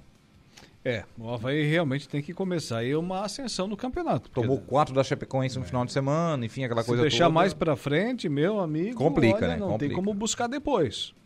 E a Copa do Brasil? Copa do Brasil, tivemos ontem os jogos de ida das oitavas de finais da competição. O Atlético Mineiro manteve seu favoritismo. Ganhou do Corinthians 2 a 0 esse jogo em Belo Horizonte. 2 a 0 e poderia já ter levado a classificação E podia mesmo. ser mais. Poderia ser mais. E Tal que... do Braulio Machado de Carvalho deu Não. uma ajuda pro Catarinense, né? Catarinense ah, ainda, o seu Braulio. De vez em quando ele faz isso, né? É. O ano passado ele andou apanhando os jogadores do Botafogo, né? Uhum. Andaram correndo atrás dele, né? O esporte, acabou a graça do esporte, né? Perdeu em casa 2 a 0 para o São Paulo. E o São Paulo, hein? Tá embalando com o seu Dorival Júnior, tá botando a casa nos eixos da equipe do Morumbi. São Paulo vence fora de casa e agora pode perder até por um gol de diferença, que está classificado às quartas de finais da competição. O Atlético Paranaense perdia para o Botafogo 2 a 0 na Arena. Ô, meu amigo Vanderlei Januari, como é que o Botafogo aí viraram o ganhando jogo. de 2 a 0, ganhando de 2 a 0 do Furacão, né? Mistura do fogo com o Furacão, já pensou? Dá um troço, né? Aí foi o que aconteceu, né? E, ganhando lá na Arena da Baixada, me permite o empate depois a virada do, do Atlético. 3 a 2. Aquela grama sintética faz coisa, hein? Sim, mas o clube estava ganhando de 2 a 0 o Botafogo estava na frente. Mas eles se acertaram, foram para cima, virada 3 a 2 o Atlético Paranaense agora joga por empate. O Santos ficou no 0 a 0 com o Bahia. Hum. Esse jogo na vila mais famosa do mundo. Complicado, agora tem que ganhar lá fora de casa, né? É. Complicadinho. Pode ser empate, depois a gente ganha nos pênaltis. Também, também, claro, também tem isso. O Palmeiras já encaminhou muito bem, né? 3 a 0 contra o Fortaleza. 3 a 0 com um pênalti que foi. Não. Olha, escandaloso, né? Não, não tem o que dizer daqui, da, do, do, que vem sendo feito no futebol Quase brasileiro. todo jogo que teve um erro de arbitragem, gente. Os caras estão errando com o VAR. Não, que que é, isso? é erro com o VAR e sempre para os mesmos clubes. Esse eu ia dizer agora. Tem uma coisa meio tendenciosa aí também. Você pode errar para um ou para outro. Agora, sempre para os mesmos, nunca contra. Nunca contra, sempre a favor. Ah, peraí, né? Tem uns três protegidinhos aí que é complicado, né? Não, não, tem, tem coisa errada aí. Olha. Grêmio e Cruzeiro ficaram no 1x1 em Porto Alegre. O Grêmio tava levando uma langa no primeiro tempo do Cruzeiro. Aí veio o segundo tempo, o Grêmio acabou empatando com o Luizito Soares e quase virou viu ainda. Já fizesse o gol daquele do Luizito? Eu já fiz. Né? Ah, de bico já, né? De bico é. Foi de bico ou foi de trivela? Não, de bico, né? Ele não tinha. O, o, o, o narrador da Esporte TV mostrando o gol no, no intervalo. Tem que lá. ver a saída em câmera lenta, como é, que é. Mostrou, no detalhe, mostrou, ele disse, disse que foi de trivela. Ah, A Trivela tinha que pegar bem de ladinho de pé. Ele Eu, eu, acredito, bico. eu acredito que foi de trivela, porque ela foi, ela foi meio, como é que o pessoal diz aí no interior, meio desgueio. É, mas a segunda que ele foi tentar, ele botou lá na arquibancada. É, né? tem Então, esse Eu problema. acho que foi de bicanca mesmo. E acertou a gaveta que o goleiro não teve o que fazer. É um chute que veio com muita curva, né? Ela vem variando, acertou lá a gaveta do Rafael Cabral. Romário que sabia fazer muito isso, né? O Romário não era com aquele jeito de bater, era, o toque, né? Era- o Romário Dava um era, tapinha, né? O Romário era bem bico mesmo, e mais com, quase com a sola do pé. Assim. É, e dava, e dava aquele toquezinho, era uma- não era com força, né? Era com jeito, né? É. Quando aliás, cobria, né? aliás, era, era o, o chute do Didi, a folha seca, sabia? A folha seca. Ele machucou o tornozelo no jogo. E, e aí tinha a partida do. a subseguinte, como você fala. E ele não podia bater na bola, que doía o tornozelo. Ele treinou, treinou um jeito de bater na bola, foi pro jogo e descobriu a folha seca. Você bate. Ele, ele mostrando, claro que eu não vou ensinar aqui a bater de folha seca, né? Mas eh, você- Aumenta aí o ângulo da câmera aí, Eduardo Radino. Traz Você- uma bola. Presta atenção. Você bate quase que com a sola do pé. Claro. Nela, né? De bico, quase que com a sola do pé. Tem que ter. Tem que, Tem que ter jeito. Técnica tem que ter jeito. E o Didi tinha, né? Tem que gostar. Né? É, então ela, ela, ela subia, ia reto e descia rapidamente. Aí o o Folha Seca ele fez gol em Copa do Mundo assim. E, ó, e foi contra a Hungria, se não me engano, né? É, Lá no ângulo. 62. 62 no Chile. 62 no Chile. Então tá. E tivemos também, além do empate Grêmio 1x1 com o Cruzeiro, esse jogo em Porto Alegre, o vexame do Internacional para o América Mineiro. 2 a 0 para o América Mineiro. O América, lanterna do Brasileirão, jogando com um time misto, jogando com um time misto, poupando o jogador porque quer se reabilitar no Brasileirão. Aí vai lá o Internacional e consegue fazer um... Tá jogando com time misto dentro de casa pela Copa do Brasil? Dentro de casa. Ah, mas aí não tem muita lógica, né? A premiação da Copa do Brasil também é interessante. Mas também é interessante Mas aí permanecer sabia, na elite nacional. né? Mas aí sabia que do outro lado tinha internacional. Time né? internacional que adora fazer um fiasco assim, né? Aí, assim, ó, tava 0 a 0 jogo ruim tecnicamente, ruim, mas ruim mesmo, terrível, né? Aí teve o gol do Internacional. No lance, mostrou o Alan Patrick faz falta realmente no jogador do, do América. Tá. Aí vem o seu juizão, vai para o VAR e vai lá e aplica o vermelho para o Alan Patrick. Hum. E já tinha recebido um amarelo no primeiro tempo que pra mim não houve. E Hum. ele teve que dar o outro amarelo e já carcolou o vermelho. Ali desestabilizou completamente o Internacional. Tá, não deu gol, não deu gol. Expulsou? expulsou o atleta. Aí tipo, tipo o lance do Tinga contra o Corinthians? Mesma coisa, pior ainda. Aí desestabiliza o time. Só que ali foi realmente foi falta. Houve a falta. E o mesmo Colorado eu digo, foi falta, foi falta e pronto. Tem Colorado dizendo que não foi falta. Não, mas foi falta. Ele atingiu o jogador, ele girou, o, o braço foi muito alto, enfim. Mesmo não tendo intenção, porque ele não viu o atleta do América, mas foi falta. E depois ele expulsou. Aí no lance seguinte, pênalti para o América. Vai lá o seu Depena e comete um pênalti. Vai o Aloísio, vai lá, bate 1 a 0 Daqui a Aloysio pouco- tá fortinho, né? Bem fortinho, a camisa tá quase não entrando, né? Tá um XG já É. o seu Aloysio, né? Vai lá outro pênalti, o Aloysio bate, novamente faz. Só que no segundo pênalti, o Bustos leva um, um lado assim do Aloysio que não dá pra contar, né? O Aloysio fortinho daquele jeito, É. dá um tapa e o, o seu Bustos não pega mais. Na corrida ganhou? Ganhou na corrida, aí teve que o Bustos dar um chega Tipo, pra tipo lá o cometeu um Ronaldinho. Fenômeno com mais de 100 anos? Com mais de 100 anos? Com mais de 100 quilos? Mais ou menos assim. O E o Ronaldinho, seu carreira... teve que cometer o outro pênalti. Dava Aí, vestidão que ninguém pegava. aí sei que foram bem recebidos aqui em Porto Alegre, com pedrada e tudo mais, aquela coisa que Não, a gente aí também o torcedor descarta do futebol, que o torcedor sai dos seus limites, protestar. Aí não é protestar. torcedor. Aí, claro, É tem, um- marginal. tem um marginal no meio, vai lá e aplica pedrada. Inclusive, machucou um jogador do Internacional, o Nico Hernandes. eh, machucou também o Leonardo Martins, que é o preparador de goleiros. Enfim, te- te- tem, gente aí hospitalizada com Acha que pedrada. tá errado? Das duas umas, ou, das duas uma, ou não vai no estádio. Protesto Ou vai é legal, no estádio agora não e, pro- assim. e protesta. É, protesto é legal. Vai lá pro protestar, tem que protestar, claro, o torcedor, todo torcedor tem o direito de protestar, inde- inde- independente de qual é a equipe, agora com pedras, agressões, aí sai fora completamente. Teve Só que o um- engraçado é que a torcida do Inter quer o couro do presidente mesmo, não é diretamente atleta, a não ser o Kehler, né? É o Kehler, mas que não teve culpa ontem, gol de pênalti, como é que você vai culpar o goleiro? E é o presidente. Aí o presidente, depois da, na, na entrevista coletiva, é, ele que é machinha apareceu pra entrevista coletiva, que ele costuma fugir, né? Apareceu, ele, ele perguntou pro repórter, o repórter perguntou qual é a solução, ele disse, não, então me diga a solução, que eu quero saber qual é a solução. Olha só a contra-resposta, digamos assim, do presidente, né? Ou a contra-pergunta, né? É, nessas de de jogo de torcedor querer bater em atleta, eu sempre me lembro daquele, daquele episódio envolvendo o Renato Gaúcho com o São Paulo, pelo São Paulo. Não sei se ele chegou a jogar no São Paulo. Não sei se ele chegou não, a jogar. Não, chegou a jogar. Né? Mas ele vestiu a camisa do São Paulo, né? E antes de um treino, alguma coisa assim, ele vestido, fardado com a camisa do São Paulo, foi sair ali da, fora do, do estádio, lá no, no Morumbi. Foi em 1984 isso. Os torcedores queriam pegar ele. Queriam pegar, tava ali querendo bater no Renato. Quem é? Quem vai vir primeiro? Quem vai enfrentar? Aí correu, ninguém mais estava ali para querer bater no, no Renato, que também, né, não é de se pegar com a mão. Grande Renato Gaúcho. Então, os jogos então, de tá. volta das oitavas de finais da Copa do Brasil acontecem nos próximos dias 31 de maio e 1 de junho, na outra semana subsequente. E aí já teremos as se... quartas de finais, As né, quartas de finais, que haverá um novo sorteio, tá? Aí sim será feito o chaveamento da semifinal. Ah, não vale chaveamento para agora? Não, ainda não vale. Terá hum... sorteio na próxima edição ainda, na, na próxima fase. Sorteio, né? Estamos copiando, digamos, a Champions League. Sorteio no Brasil? Eu não acredito. Tá bom. Se você não acredita, também não acredito. É, falando na, na Champions Europa League. Europa League está acontecendo jogos entre Bayer Leverkusen da Alemanha contra a Roma, está 0 a 0 o resultado que está classificando a Roma da Itália, hum. a lendária não, peraí, peraí, Roma. Peraí, peraí, que eu tenho um comentário para fazer. Vamos lá. Deja aceita que dói menos. Não, mas quem que está contrariando? KKKK. Mas quem que tá Adivinha quem está te corneteando. Não, mas quem é que tá contrariando? Marni. Marni, não. abraço, Marni. Ela, ela, ela, pegou, ela pegou, acho que a última palavra Pela que eu falei. Então. audiência. Então. Ninguém, se, se não aceitar uma derrota, então nem se fala, né? Foi feio. Bayer Leverkusen 0, Roma também 0. Esse jogo tá indo para prorrogação, porque o, o, primeiro jogo também foi 0 a 0 entre alemães Essa é a antiga Liga da UEFA, né? Não, a, não, a antiga da, a Liga da, da UEFA era a Champions League, né? Essa daqui, digamos que é a nossa Copa Sul-Americana, é a segunda. Sim, sim. É, digamos que é uma repescagem, é, o, tá. é, os times que não classificaram para a Champions League. Hum. E também temos aí o empate do Sevilha contra a Juventus. 1 a 1 esse resultado. Vencia a Juventus, placar de 1 a 0 tá?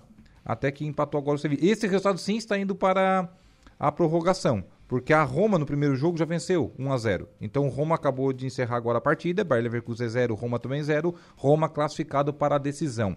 Vale aqui ressaltar a ascensão do futebol italiano, né, Laur? Uhum. Essa semana tivemos aí é, a semifinal da Champions entre Inter de Milão e Mila, passou a Inter. Clássico. Aqui, duas equipes italianas na semifinal da Europa League né, que está sendo aí a, Roma já é a primeira finalista, podemos ter a Juventus de Turim também finalista e também tivemos o Napoli no início deste mês, no dia 4, campeão italiano após 33 anos. Sim, mas aí é dentro da Itália.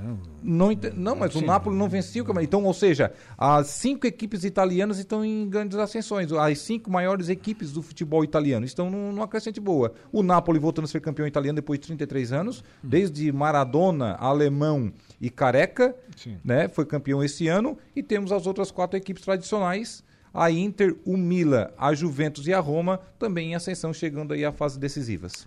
Tá certo, meu amigo. 18 horas pontualmente. Já passou na farmácia? Pra quê? Um aspirina. Não, não me pego mais. Eu sofro mais quando o meu time, que eu sou presidente, pega. Agora é internacional, né? Já cansasse de sofrer? Não, não é muita batida já calejou, né? é verdade. Boa tarde, Dejair Inácio. Boa noite, até amanhã. amanhã ele volta. A Hora do Ângelos.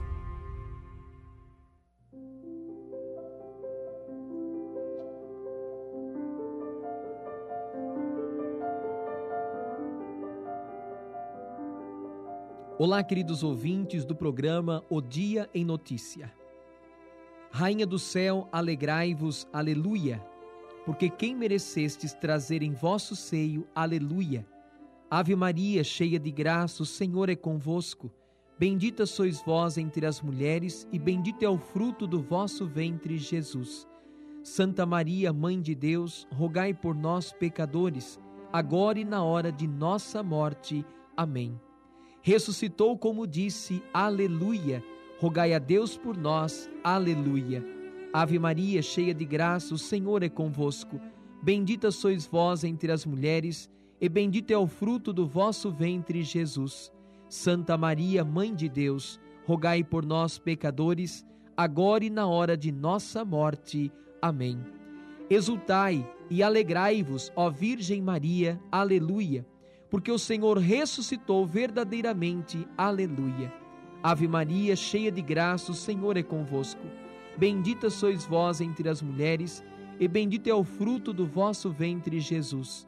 Santa Maria, Mãe de Deus, rogai por nós, pecadores, agora e na hora de nossa morte. Amém. Oremos. Ó Deus, que vos dignastes alegrar o mundo com a ressurreição do vosso Filho Jesus Cristo, Senhor nosso, concedei-nos, vos suplicamos, que por sua mãe, a Virgem Maria, alcancemos as alegrias da vida eterna. Por Cristo nosso Senhor. Amém. O Senhor esteja convosco, Ele está no meio de nós. O Senhor te abençoe e te guarde, te mostre a sua face e tenha misericórdia de ti. Volva para ti o seu olhar e te dê a paz. O Senhor te abençoe, em nome do Pai, do Filho e do Espírito Santo. Amém. Meu irmão, minha irmã, eu te desejo uma abençoada noite e um bom descanso. Até amanhã, se Deus quiser. Você ouviu A Hora do Ângelos direto da Paróquia Sagrada Família da Cidade Alta.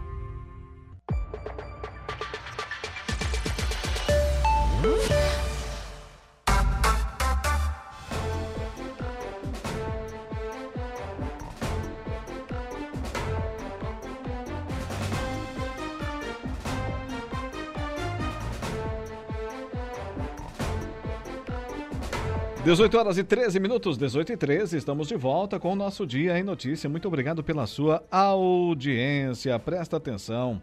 Conheça mais sobre as linhas de botas de PVC e calçados antiderrapantes desenvolvidas para as mais diversas atividades e riscos. Tô falando de quem? É claro, só podia ser da Impro bota casual lazer, bota infantil, calçado antiderrapante, botas de PVC e muito mais. Solicite um atendimento 3537 9078, 3537 9081. A Impro vem ao longo dos seus mais de 14 anos de existência investindo em soluções em equipamentos de proteção individual para os mais vastos segmentos do mercado. Também com a gente a Januário Máquinas, Tratores e Implementos. Qualidade e tecnologia beneficiando a sua produção. Produção própria de implementos agrícolas. E na linha de tratores, bem, é outro sucesso. Todos os modelos que disponibilizamos são perfeitos para a sua necessidade, com qualidade, segurança e excelência. Lá na Avenida Municipal, bairro São Cristóvão, em Turvo, 25 anos de respeito ao homem do campo. Central de Assistência Técnica, Vendas e Atendimento, Januários Tratores e Peças. 3525-0294, 3525-1289. Tem plantão? Ah, mas é claro que tem. Januário está sempre junto contigo. 991 48 9965.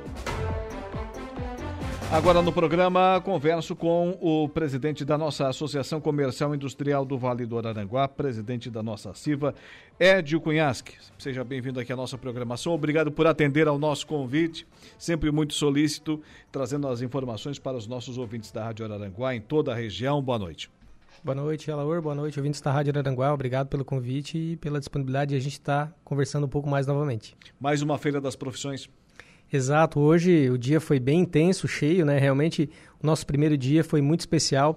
Recebemos aí mais de 1.200 alunos de todo o extremo sul e, né, para a gente foi uma grata satisfação ver todos aqueles jovens falando, discutindo um pouco mais sobre o futuro deles, né, entendendo um pouco mais dos modelos de profissão e de alguma forma também é, pensando de, sobre tudo que eles viram hoje, como que eles vão proceder nos próximos anos, né?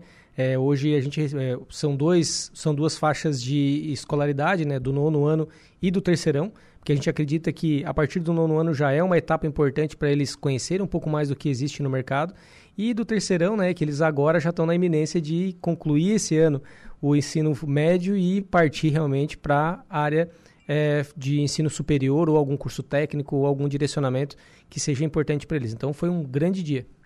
Conversei aqui anteriormente, nós entrevistamos hoje a Marta, da Aratec, falando sobre essa questão do calendário de, de eventos é, em, de empreendedorismo aqui na nossa região. Agora está sendo elaborado um calendário né, para o nosso sul do estado, não só aqui o extremo sul catarinense, mas também com eventos de Criciúma, sempre acontecendo, às vezes, no mesmo dia. Esses eventos têm acontecido cada vez mais, né, presidente? Exato. A, o projeto de calendário, né, realmente ele surge a partir de um grupo chamado Governança de Inovação, que ele foi criado a partir de um estudo do Sebrae que foi feito ano passado para identificar oportunidades e também os potenciais é, é, pontos em que a gente poderia focar na cidade. Né? Então, foram elencados três frentes, que foram a frente da saúde, a frente da tecnologia e a frente da educação. Né? E, e através desses pontos, elencando no lado da, da tecnologia, é, surgiram aí a necessidade de algumas frentes que podem consolidar é, esses projetos de inovação em todo o Vale do Araranguá, porque realmente a governança ela não é de Araranguá, mas sim do Vale, né? E, e esse calendário ele vem atender uma, uma necessidade da, do governo do estado para que ele possa homologar a nossa região como um centro de inovação para que a gente possa receber investimentos, bolsas e também algumas iniciativas do governo para desenvolvimento nessa área, em que a gente mostra que a gente está engajado realmente, né, e obviamente abrindo oportunidades para todo o Vale, com novos projetos, com novas oportunidades de negócio, como incubadora, como também é, o Startup Weekend que aconteceu no ano passado, que foi muito legal. Uh, o próprio prêmio de inovação da CIVA também surgiu para atender uma, uma necessidade local que hoje integra também esse calendário, como diversas outras ações. Os eventos que a gente tem feito, eles têm é, cada vez mais criado a, a uma expectativa melhor da nossa região de receber projetos é, que coloquem a gente num cenário mais amplo, né? Que a gente abra mais oportunidades, que a gente fale de empreendedorismo e, e inovação não seja só uma palavra bonita, né? Sim. Que ela seja realmente um projeto que a gente aplique nas empresas, crie empresas e ele se torne nota fiscal, se torne oportunidade, se torne é, novas fontes de trabalho e negócio também para a nossa região. Saia da teoria e venha para a prática, né? Exato. Né? O que eu gosto de dizer é a inovação ela só é real quando a gente transforma a ideia em nota fiscal. Aí começa a se tornar um ponto, né? as empresas começam a se beneficiar com isso. Inovação não é nada mais também do que a gente reinventar o processo dentro do nosso negócio, que torne ele mais rápido, que torne mais ele competitivo, que torne também ele diferente dos outros para que a gente possa ter mais mercado, né? Um, um aluno de uma universidade que está lá no final, né, ou digamos um projeto de mestrado, ou também um jovem que queira empreender, ele pode encontrar numa ideia nova a oportunidade de seguir uma carreira para a vida dele e através dessa carreira ele conseguir viver daquilo e outras pessoas também sonharem juntos e realizarem juntos. Sim. Vamos nos ater aqui à Feira das Profissões. O que, é que as pessoas encontram indo ali? Hoje são 15 instituições, né? São 15 instituições de ensino, mais polícia militar, polícia civil e bombeiros. Né? Ah, os alunos têm a oportunidade de conversar com todos eles. Nas universidades, né? São diversas frentes, tem curso de enfermagem, curso de farmácia, vet eh, medicina veterinária, gastronomia, tem administração, enfim, diversos cursos em que eles podem se eh, eh, inspirar conversando com os professores. Na Polícia Civil também tem ali né, alguns delegados, tem policiais que já estão na ativa para que possam tirar as dúvidas, né? Até tem inclusive uma apresentação das armas que eles utilizam, dos tipos de, de munição, enfim, até o helicóptero a gente recebeu hoje também a, a visita para que eles possam conhecer um pouco mais, porque na Polícia Civil tem muito aquela visão de escritório e também de algumas atuações investigativas, mas também tem todo esse arcabouço ao redor dela que pode oferecer grandes oportunidades, né? É, na Polícia Militar a mesma coisa, eles estão lá à disposição para mostrar todas as ações, as, as visões em que eles atuam, né? Porque a, a, Polícia Militar também é muito estratégica e eles apresentam muito bem isso. E os bombeiros a mesma coisa, uma carreira bem é, procurada também, o pessoal realmente busca informações sobre isso e a gente gosta de realmente aproximar. O foco da feira é conexão conexão do, da, do jovem que tem interesse com alguém que já trabalha, porque algum dia na nossa vida a gente já passou por isso, né, Lor? Um dia a gente teve que conversar com alguém que faz o que a gente faz para achar que aquilo faz sentido, né? Ah, e, certamente. Exato. E esse é o nosso ponto, né? Botar alguém que tem interesse em alguma área, ela vai lá conversa com alguém, tira dúvida, tira a dúvida para seguir ou para mudar. É. Isso é muito legal. E o mercado de trabalho nosso aqui na região continua aquecido? continua aquecido, novos negócios têm acontecido, a gente vê o, o mercado, é, o nosso povo do extremo sul, ele é muito aguerrido, ele gosta né, muito realmente de, é, de ir atrás de desafios e fazer acontecer. São É, mês passado tivemos 195 empresas abertas no Vale, né? Eu vi isso, é muito interessante. Exato. Então tem muita gente acreditando, né? O povo catarinense é aquele que trabalha muito e fala pouco, né? Então a gente vê sempre muitos resultados e pouco, pouco marketing disso. E a gente vem realmente para trazer essa visão, né? Olha, o pessoal realmente está empreendendo, está acontecendo, tem coisas boas vindo aí e a gente quer realmente criar um cenário de otimismo, né? A gente só vai conseguir mudar às vezes uma uma percepção, uma visão da nossa sociedade mostrando aqui viemos, né? É aquilo que a gente é, coloca que vai fazer, a gente vai lá, faz e é efetivo.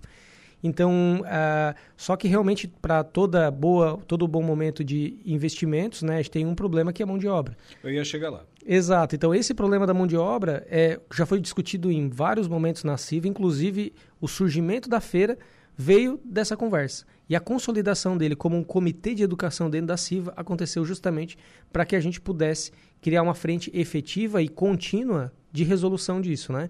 No início desse ano, algumas entidades, a gente tem um grupo chamado Troca de Ideias, em que lá estão presentes todos os que estão lá hoje, e aí foi fomentada essa questão, né? Bom, estamos ainda com problema na mão de obra. Precisamos de gente, precisamos de que os jovens se interessem por isso, precisamos criar novas frentes para também apresentar para aquele que não vem as oportunidades e, de alguma forma, achar soluções para os nossos problemas.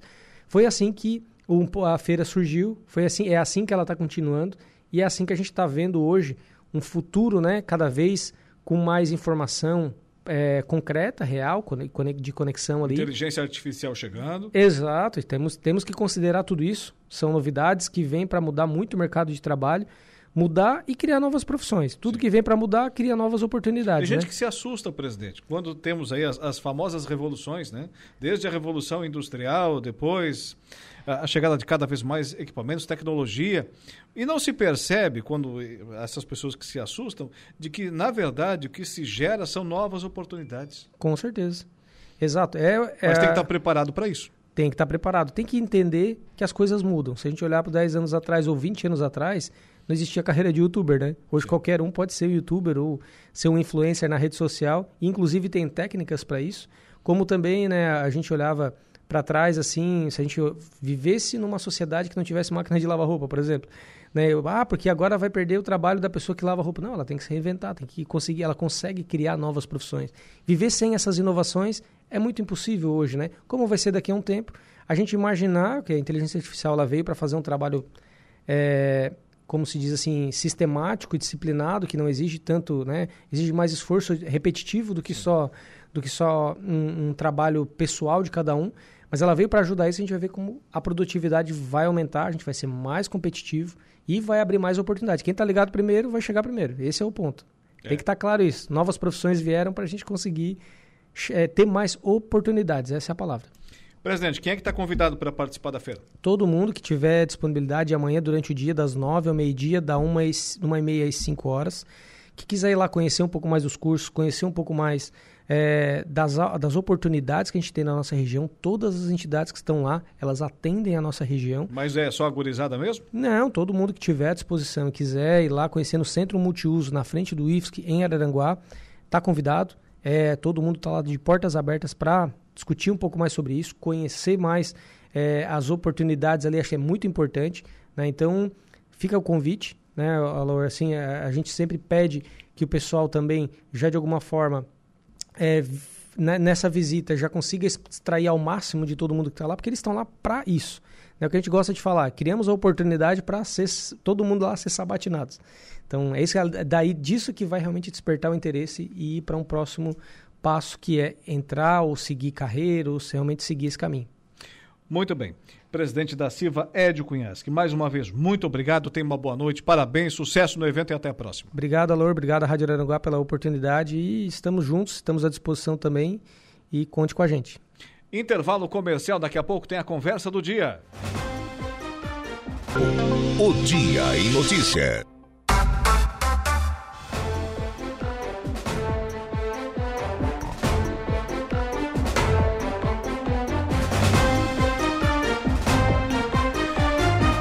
Agora são 18 horas e 32 minutos, 28 faltando para as 7 horas da noite dessa quinta-feira, hoje, 18 de maio, ano da graça de 2023. Nosso dia em notícia até às 19 horas e sempre com o oferecimento de Angelone Araranguá. No Angelone é assim todo dia é dia de super promoções, super ofertas para você.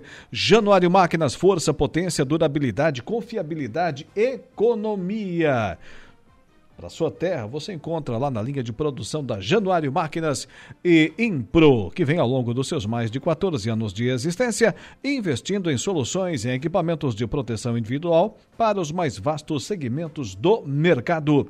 Agora com Saulo Machado e Lucas Casagrande, aqui a conversa do dia. A conversa do dia. Senhores, sejam bem-vindos, boa noite. Boa noite, boa noite, tudo bem? Tudo certo. Boa noite, boa noite, Saulo, boa noite, Alaor, boa noite a todos os ouvintes. Saulo Machado, quantos gols tu fizesse como aquele do Luizito Soares ontem à noite na Arena do Grêmio? Ah, não, gol de bico eu não faço, né, cara? Não, de bico não. Raros de bico. Não, aquele ali é trivela, Saulo. Não, sempre com o lado de dentro do pé, em curva, alguma coisa bem colocada. Chute forte nunca tive. Mas. Quem sabe, sabe. Tá, mas tá mais ou menos aquele, hein? Não, o gol foi bonito. Não é, não até, é. que, até que ele sabe jogar bola, né? Não, até que ele aprendeu um pouquinho. Mas eu acho que ele tem que aprender a cobrar o pênalti com o boi bandido. É, vai, cara. Pênalti ele não sabe bater, ele tem que aprender com o boi bandido, que fez dois É. ontem, o goleiro não saiu na foto, então ele tem que aprender. E nem, e nem assim demitido o técnico. Agora eu vou dizer uma coisa, cara, eu acho que o Luizito Soares tá de saco cheio, cara. Esse time do Grêmio é muito ruim pra ele. É. Tá ele muito à tenta, frente. ele faz. Tu viu a te- a tentativa de bicicleta aquele dia? Dominou uma bola. Como é que o cara consegue achar espaço dentro da área pra dominar, virar e dar uma bicicleta? Pegou no travessão, cara. Ele é muito bom pra jogar esse time podre do Grêmio. O Grêmio é muito ruim, cara. Tá louco. Falando em boi bandido, tem abraço aí, ó, deixa me ver aqui, o Mazinho Silva, lá na nossa live do Facebook. É, Mazinho Silva, fala pro Deja que o Aloysio, o boi bandido, mandou dois abraços pra ele. Eu acho que passaram a mão no Internacional, hein? é, A também acho. arbitragem foi muito mal. A Esse juizinho apitou mal pra caramba, cara. Eu falei para hoje pela manhã com o Jário. Uma falta na frente dele, ele olhando pro, pro, pro Alan Patrick, ele tava de frente, ele não deu a falta. Aí depois o Inter faz o gol, o VAR chama, ele vai lá e expulsa o cara. Foi É. amarelo, parece, né? Não, ele Não. deu ali. Não, ele É, foi deu segundo amarelo, Deu segundo amarelo, foi segundo amarelo. Tá, mas a falta foi na frente dele, o VAR precisou É. dizer pra ele que. Ah, não, me desculpa. Em, tipo assim, ó, a arbitragem péssima. Acho que o Inter foi inclusive prejudicado pela, foi pela arbitragem, pela, pela, especialmente pelas expulsões. Eu até achei que o pênalti da expulsão para vermelho direto, acho que também é demais. Do, do, do, do Bustos, que foi do segundo pênalti. Acho que para vermelho direto, também não Era o sei último se. homem, pode ser. É, é. não foi mas- uma falta tão violenta, né? É. Foi. E agora, agora não justifica. O que não jogou o Inter, né? Tá, não, mas deixa eu só falar mais uma coisinha. tá? Eu tô muito bonzinho com o Internacional hoje, hein? Pelo amor de Tô Deus. vendo, tô vendo. Não, eu, tô, eu tô pior que o Inter, porque pelo amor de Deus, cara. Porque olha time aqui. aquele. Os caras não conseguem criar uma jogada. O pênalti claríssimo que foi o segundo, ele foi olhar no VAR. O primeiro que eu acho que não foi, ele não foi olhar. É. Ah, não, aí tá de sacanagem, né? Aí tá de brincadeira, né, cara? Não sei se não tinha aposta Esse pra O dois Internacional expulsou dois jogadores que não vão jogar o jogo de volta. né? E, claro, o time internacional também não é essas coisas, é bem ruim também, né? Será Mas que se o tinha Inter aposta se não dois anula pênaltis? aquele primeiro gol, a história era outra. Será que tinha aposta pra dois pênaltis? Ah, tem isso agora, cartão. Você sabe Tem. que com essa de, de aposta a gente já começa a olhar o jogo diferente? Teve um jogo que eu vi esses dias, não me lembro qual eu vejo quase, eu vejo um monte de jogos aí que eu não tenho, tô bem de vários. Eu tô trabalhando aqui, tô cuidando lá. A televisão fica bem aqui na minha frente. Teve um que deu oito cartões no primeiro tempo. Será que não foi aposta? Tu vai ter que dar uma. Não sei, a gente não sabe nada agora, né? A gente não sabe nada, né? Agora, o E- time do Grêmio, eu vou dizer pra você, não é tão ruim assim conforme eu falei. Mas, Renato do céu. Cara, eles erram um passe. Daqui ali o cara do lado consegue errar. Consegue errar. O Kahneman é o cara que tá saindo com o jogo, saindo pra jogo. Meu. O cara, Kahneman ontem- Não se erra tanto passe assim, cara. O Kahneman ontem, pelo amor de Deus, né? Mas Se pegar um atacante rápido e, e qualificado, acabou. Não pega vai, mais. Falando vai disso, embora. ontem tem que matar na arrancada. Se não matar na arrancada, acabou. Não pega Falando mais. Mas se ficar matando na arrancada é amarelo e vermelho, né? o, o Aloysio ontem, o defensor do, do Inter não pegou o Aloysio. Né? Deu uma arrancada lá, o cara do Inter. É, não, não tá- o que não tá Aloysio. magrinho. Que não tá magrinho. Mas a experiência, cara, o cara tá ali, ele atalha, ele consegue, ele, dentro da área ali, ele é, ele é bom, ele, sabe o que tá fazendo. Ah, experiência. Daí Não, é time é história, né? time é Eu vou dizer time vocês uma coisa, hein? O Renato não tá conseguindo arrumar o time do Grêmio. O time do Grêmio, com os jogadores que tem, tem que jogar mais. E aí ele fica. Mas vai ganhar o achando- Grenal. Mas vai, mas vai ganhar o Grenal e tá tudo certo. Pode ser que ganhe o Grenal, não sei. O Não, Grenal mas vai o ser time uma do Inter é coisa muito difícil ruim, cara. ver, né? O time do, do Inter é muito ruim. Pelo Mas o amor de Deus. não- O do Grêmio é melhor, Mano- mas tá desarrumado. O Mano Tá não dá mais volta naquele time ali, cara. Vai ser um jogo difícil de ver, viu, cara? A Cássia diz, não, vamos ver o Grenal, vamos na arena. Diz, ah, não vou. Ah, não vou. Se der ruim, pelo menos eu tô olhando aqui, não vou ter que voltar de Porto Alegre. Cabeça inchada ainda. Fico por aqui. Não, der ruim não é ganhar o jogo. É ver um É, bom jogo, espetáculo de futebol, né, cara? Eu gosto de ver futebol pelo futebol, pela beleza que ele tem. Depois, ontem, Botafogo ganha de 2x0, o Atlético vida 3x2. Pá, isso é legal, isso é futebol. É, isso é legal de ver. Agora, tu sair daqui pra ver um futebolzinho medíocre, não, não, então, para, né? Para. Francisco Alves, o Chico da Barranca, boa tarde. Boa tarde, Chico. Obrigado aí pela, pela audiência. Marne Costa, boa noite. Por enquanto, posso mandar dois abraços pro Lucas. Sim, sim, pode, pode. Pode mandar, tá tudo certo. Dando joinha Fazer lá o o Diego né? Ulisses e o Mazinho Silva. Exatamente, fazer o quê, né? Não tem o que fazer, né? Aceita que dói menos, né? E o Grêmio, se não melhorar o futebol, tem que abrir a baga que pode cair, hein? E o Luizito Soares, quando abrir a janela, o Renato tá dizendo que vai trazer, mas o o Luizito pode, ó. Foi embora. Não, mas vai pra onde também, Luizito? Vai jogar onde? Rapaz, ele Ah, joga. não, Se o joga, Luizito opa. estivesse no Palmeiras ou no Flamengo, era o Joga. goleador do brasileiro disparado. Imagina. Parado. cara, tá louco? Tá, mas como é que esse time não viu o Luizito? Como é que o Palmeiras não viu? Como é que o Flamengo não viu? Não tinha dinheiro, né? Não sei, alguma coisa, né? Não, Alguma dinheiro o. Palmeiras tinha, né? Pois é. O Palmeiras tem, mas não, precisa. mas não, Não precisava, precisava, né?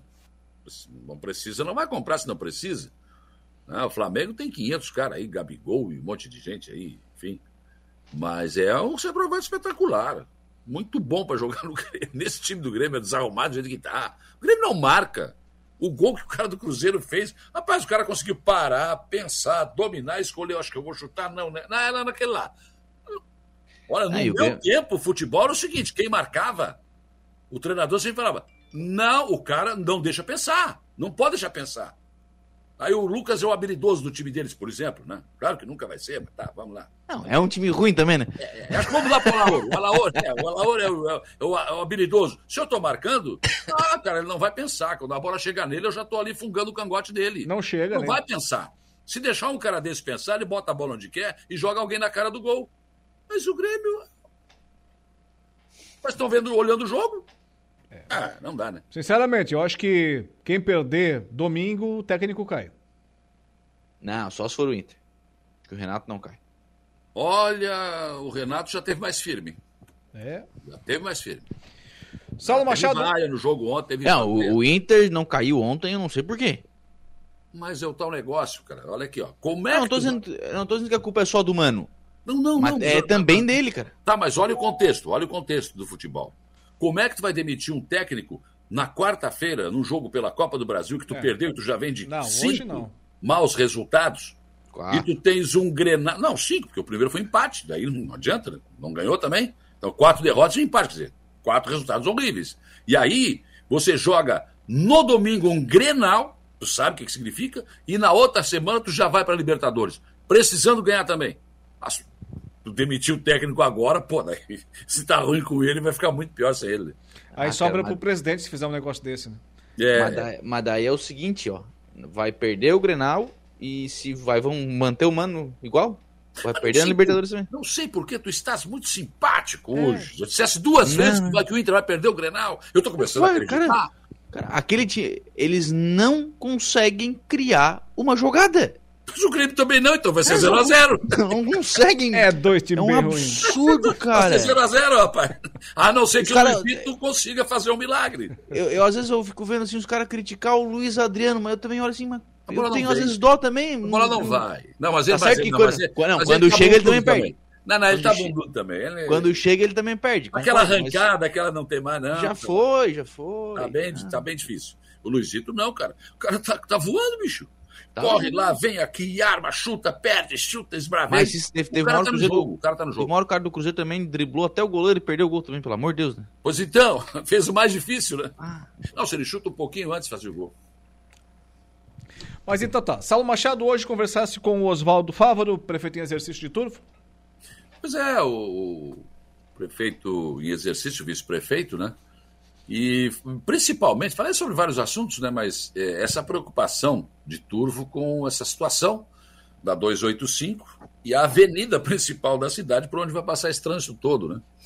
Eles estão com um projeto, mas aí tem que esperar federalizar. Isso vai longe, eu acho que não vai ser do dia para noite. Nem sei se o governo federal vai querer federalizar essa parte aí que é estadual mas para tentar arrumar um dinheiro para pelo menos ah, reformar ali aquela, reforçar aquela avenida, porque com o trânsito pesado ali não vai aguentar já, não, não vai aguentar agora, né?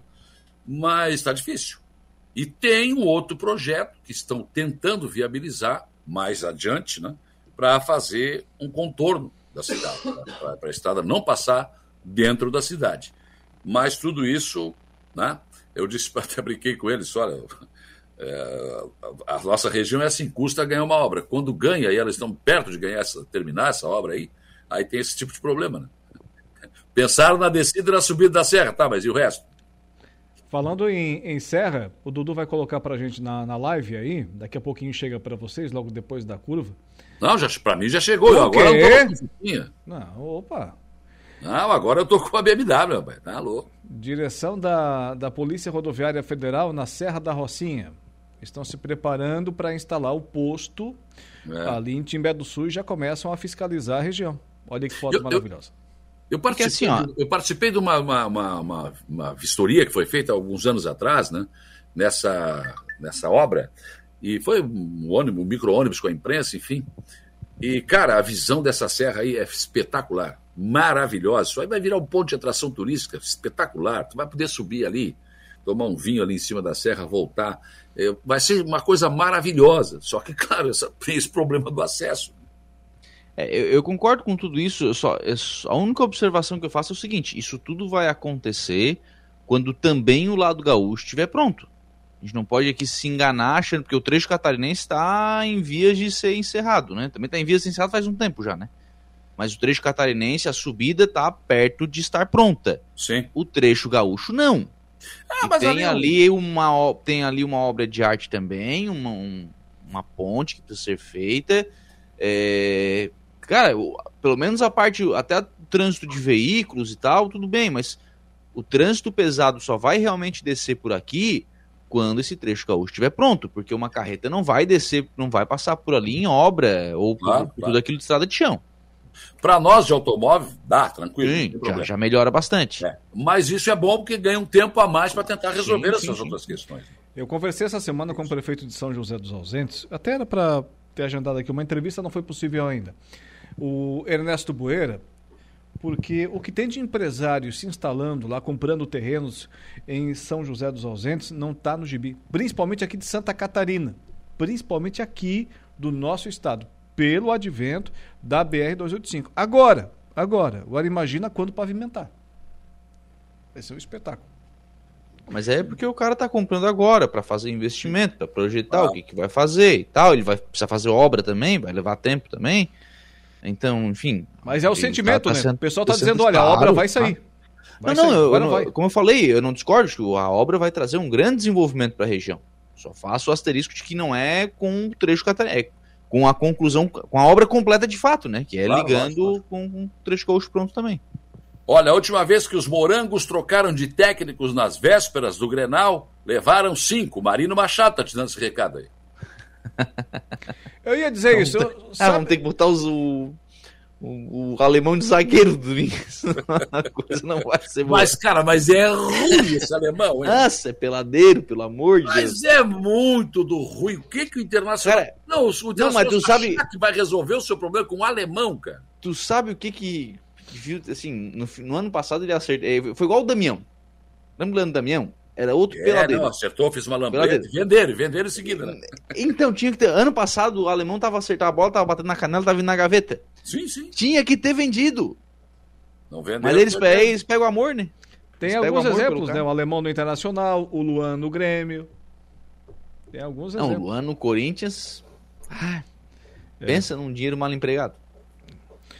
O, o Saulo Machado, amanhã vamos falar eh, também do União Brasil no seu programa? Vou conversar com o Kila, o presidente. O presidente não é presidente ainda, né? Mas, mas ele vai. né, Lá, lá no, no diretório lá do, do estadual do, do União Brasil já consta como diretório aqui formado, que não está, é claro. Né? Mas o Kila vai falar com a gente sobre o União Brasil, a expectativa do, do novo partido em Araranguá, que deverá ter o seu comando, que terá quatro vereadores, enfim, né? Vamos falar dessa, dessa expectativa aí. Mas a expectativa principal de amanhã né, é a vida do governador Jorginho Melo. Acho que hoje em Criciúma, ele, ele trouxe né, vários viaturas para a Polícia Civil, ah, acabou. ah, até sobrou uma para Aranguá aí. Uma vem para cá. E investimentos da Casan e da Celesc, enfim. né, e conversou com os prefeitos. Só que assim. tem, um- tem uma situação aí que eu não sei como é que, como é que vai se resolver isso amanhã. O prefeito de Meleiro, Éder Matos, tá, não está gostando, eu estou dizendo o que ele me disse. E eu tenho gravado aqui, então não adianta negar porque está aqui, ele que falou. Né? Que se, chegou na hora da ele conversar com o governador, né? E cada um, ele primeiro o governador vai falar com todo mundo, depois recebe isso para cada prefeito e tal. Só se tiver o Zé Milton e o Tiago junto, eu não, não converso. Ué?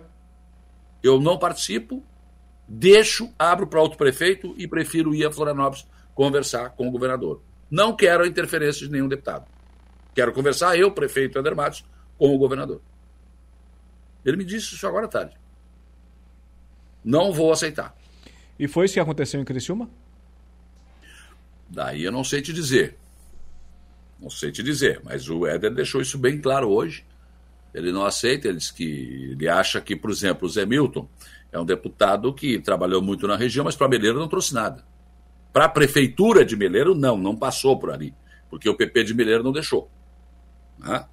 Então ele trouxe para o hospital, trouxe, fez algumas coisas para a cidade, mas com a prefeitura, nada. Então, por que, que agora o Éder Matos vai entrar para conversar com o governador e vai ter que ter o aval do, do Zé Milton? Ele não quer. Ele não quer. E com relação ao Tiago Zilli, ele acha que chegou agora.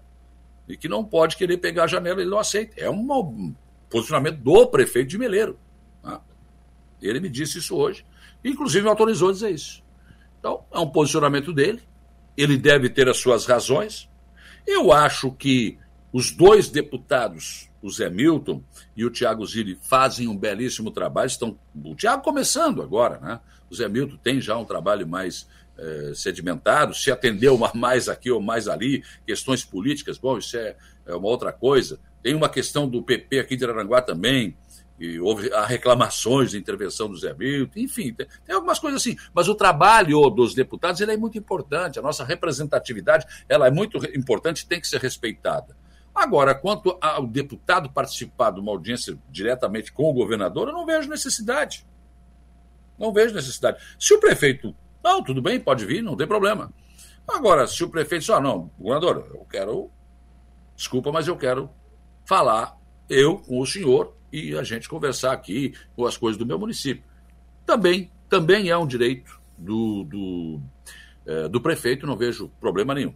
Mas esse posicionamento foi, me foi passado hoje à tarde. Acredito que se isso acontecer é muito mais um convite do Jorginho para os dois deputados do que os deputados se oferecendo para participar de uma reunião como essa, né? O que, que vocês acham? Ah, mas eles, eles certamente estarão aí amanhã, né? Não, mas para participar com cada prefeito individualmente. Estavam Ah. hoje em Criciúma, né? Sim. Quer dizer, eles vão estar ali do lado, né? Então, É. se, abrir, se abrirem a porta, eles entram, né? É. Tem que haver o convite para ele estar lá, né? Pois é, mas aí participar da- do todo, né? Quando o governador vai falar com todo mundo, não tem problema, não vejo problema. Agora, quando for o governador com o prefeito, aí eu acho que não, né? Não vejo necessidade disso. Vocês acreditam que o Jorginho vai, vai começar a fazer os anúncios para liberar as obras? Não, acho que não. Não tenho essa perspectiva. Em não. Criciúma ele destravou só o aeroporto de Omício Freitas, né?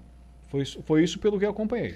É, o, o prefeito Brambila me disse hoje, na, na entrevista que me concedeu, que ele acha que não vai começar a anunciar, mas ele acha que de 30 a 60 dias esses recursos começam a chegar. Ele entende que o que o governador fez estava correto naquele primeiro momento, que é parar e dar, um, dar uma segurada, mas ele entende, olha, já tem, já tem quatro para cinco meses, então tá na hora de as coisas começarem, voltarem a, a funcionar.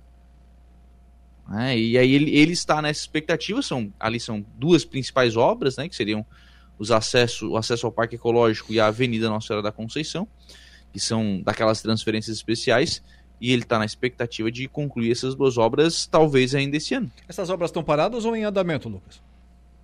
Andamento, andamento, não é aquele andamento Se assim, arrastando. né? É, não, então, é, então não. É, Na verdade, o que tinha para das parcelas que foram liberadas, elas já foram pagas, já tem medição que foi apresentada e o Estado mandou, mandou devolver para esperar fazer um novo convênio. Enquanto isso, as empresas também sem receber, elas estão lá, faz, é, faz um negócio, uma calçadinha aqui, puxa um tá aterrinho ali, rolando. puxa um aterrinho ali, é, bem... É a mesma coisa com acesso sul aqui. Os caras estão lá botando meio fio, tem duas pessoas só, para não dizer que abandonaram, mas não estão fazendo nada. É, não obra, é que obra tá- mesmo, não. Não, não dá pra dizer que tá parado, mas também andando assim, nossa, como tá andando também não, né? Não, não, não. Tá muito longe disso. Muito longe disso. Mas então tá. No seu programa, Lucas, o que, que será destaque amanhã? Não colocou a pauta hoje, não colocou para amanhã também? Ah, não, você faz amanhã, você vai, você, rapaz. Vai penso colocar amanhã. amanhã. pra que que eu vou colocar hoje? Amanhã eu converso com o deputado federal Daniel Freitas. Opa. Deputado que é integrante da.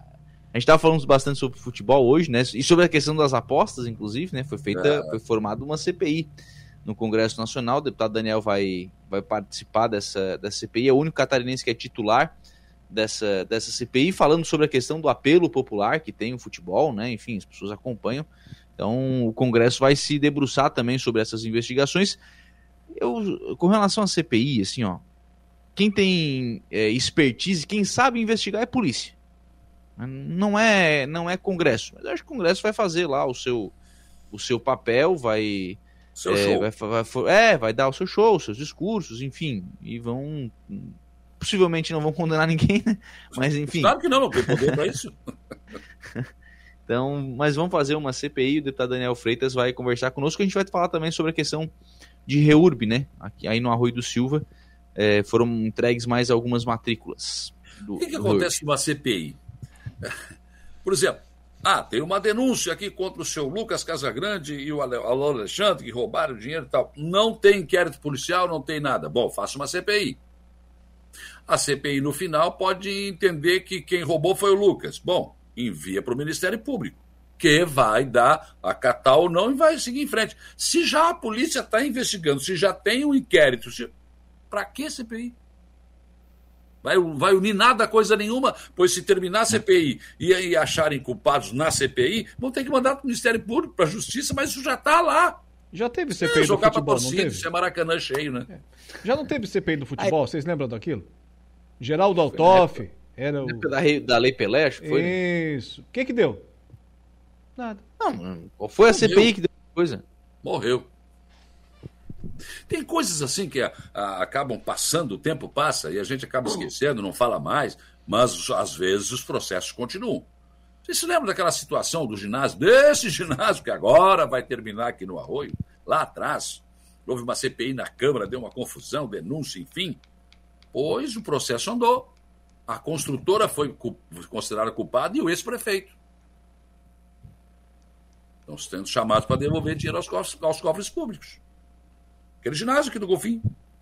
O prefeito, o prefeito Mineiro. Mineiro e a construtora. Lá no final, deu problema. Mas aí que tá, a CPI queria pegar o Evandro, parece que não. o tiro foi no pé. Não sei, mas. Quase É que a gente fogo não amigo, fala assim. mais nisso, né? Porque vai lá e o processo continua andando, enfim e tal. É que é Mas- muito moroso, né? Demora Mas muito, é, né? Tu acaba esquecendo, mas é isso. Falar em esquecer, não é bem esquecer, mas ficar esperando que aconteça, o prefeito. Tava olhando o relógio acabou. aqui. Hein? Eu tava olhando o relógio, pensei que tu ia esquecer. Não, não. É, o prefeito Evandro cansou de esperar aquela emenda, deputado federal Ricardo Guide, né? Para a construção do centro de eventos aqui no Arroio. Vai ser construído ali, naquele terreno ao lado da, do prédio da Saci, que está abandonado ali, né? E um terreno que a prefeitura comprou ali. Mas ficou esperando, esperando. Ah, vamos, vamos. Vem, não vem, vem, não vem, vem, não vem. Parece que não vem mesmo. E vai, vai fazer a construção com recursos próprios. Vai ter que desembolsar e está contando com esse refis que está em vigor aqui no Arroio para arrecadar dinheiro. A prefeitura do Arroio está sendo construída com dinheiro do refis, deu quase 3 milhões do, de, outros, outro, de outras edições, né? Então está contando com isso. E me disse o prefeito hoje ainda que está entrando dinheirinho. O pessoal está indo lá e está fazendo o seu acerto de contas com o fisco do Balneário Arroio. Mas quero dizer para vocês dois, ah, e para tá... toda a nossa grande audiência, que eu Agora recomendo... ele veio. Ah, eu recomendo o Plano Familiar Santa Terezinha. Não é um plano funerário, não é uma coisa macabra, ninguém quer que você morra, pelo contrário, tem que viver bastante. Né? Paga a mensalidade ali em dia, e aí você vai ter desconto no posto de combustível, desconto no comércio, desconto no médico, né? enfim, você vai ter assistência. Ah, tive um problema aí, cadeira de rodas, não tem problema, uh, muleta, aquele andador, enfim, você vai ter um plano de assistência para sua família. É um plano de assistência. E só com os benefícios e descontos que você vai ter nos parceiros do plano uh, familiar Santa Terezinha, mensalidade, rapaz, né, é tranquilo. Você vai pagar com tranquilidade, sem problema nenhum. E se você precisar do auxílio funeral, né, aí sim você vai poder usar, né? Ou pode ser o funeral normal como é hoje, ou até a, cremação, que tem muita gente que está optando por isso, mas eu recomendo para você né? Entre em contato com o pessoal da Funerária Santa Terezinha. Vá lá, toma um cafezinho com a equipe do Carlos. Vai lá, o Carlinhos está sempre por lá, recebe você, conversa. O papo é bom, né? Nossa, a conversa é boa. Né? Aí ele vai te mostrar os cachorros, já pode fazer um test drive. Entendeu?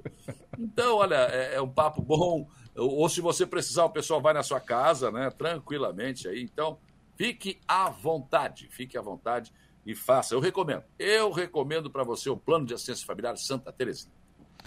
Muito bem. Dito isso, quem é que vai no, na visita do governador de vocês dois amanhã? Eu. Olha aqui, olha aqui, ó. É. O Vicente Marcon. Pelo que eu estou passando com o meu Inter, amanhã vou conversar com o Carlos, vai fazer o plano. com o Carlos, com a farmácia, com o hospital, com todo mundo. Que coisa, não? Tá feia a coisa, cara. Tá... E nesse caso, ô Vicente. Eu entendo, Vicente. Ô, Vicente, nesse caso, acho que tu não tá pelos descontos, estás mais lá pela parte final do plano. Né? é. Que coisa, não? Agora. Falar nisso no YouTube da Rádio Aranguá, tem vídeo novo aí, né? Da, da Praça Central do Arroio de Silva. E amanhã, se eu perder um pouco da minha vadiagem, eu vou colocar, postar mais dois vídeos. Então tá bom. Senhores, boa noite. Valeu, valeu, um abraço. Um abraço, até amanhã. Saulo Machado e Lucas Casagrande com a gente aqui na conversa do dia, encerrando o nosso dia em notícia e sempre com o oferecimento de Angelone Araranguá. No Angelone é assim, todo dia a dia de super promoções, super ofertas para você. Também ainda Januário Máquinas, força, potência, durabilidade que a sua terra precisa. Está lá na linha de produção da Januário Máquinas, máquinas e implementos. E ainda a Impro, que vem ao longo dos seus mais de 14 anos de existência, investindo lá o Márcio, a esposa, a, a Estela, o Beto Poma, comandando o grupo de colaboradores, enfim, todo o pessoal investindo em soluções e equipamentos de proteção individual para os mais vastos segmentos do mercado. Amanhã a gente volta. Um abraço, boa noite, até lá. O Dia em Notícia. De segunda a sexta, às quatro da tarde.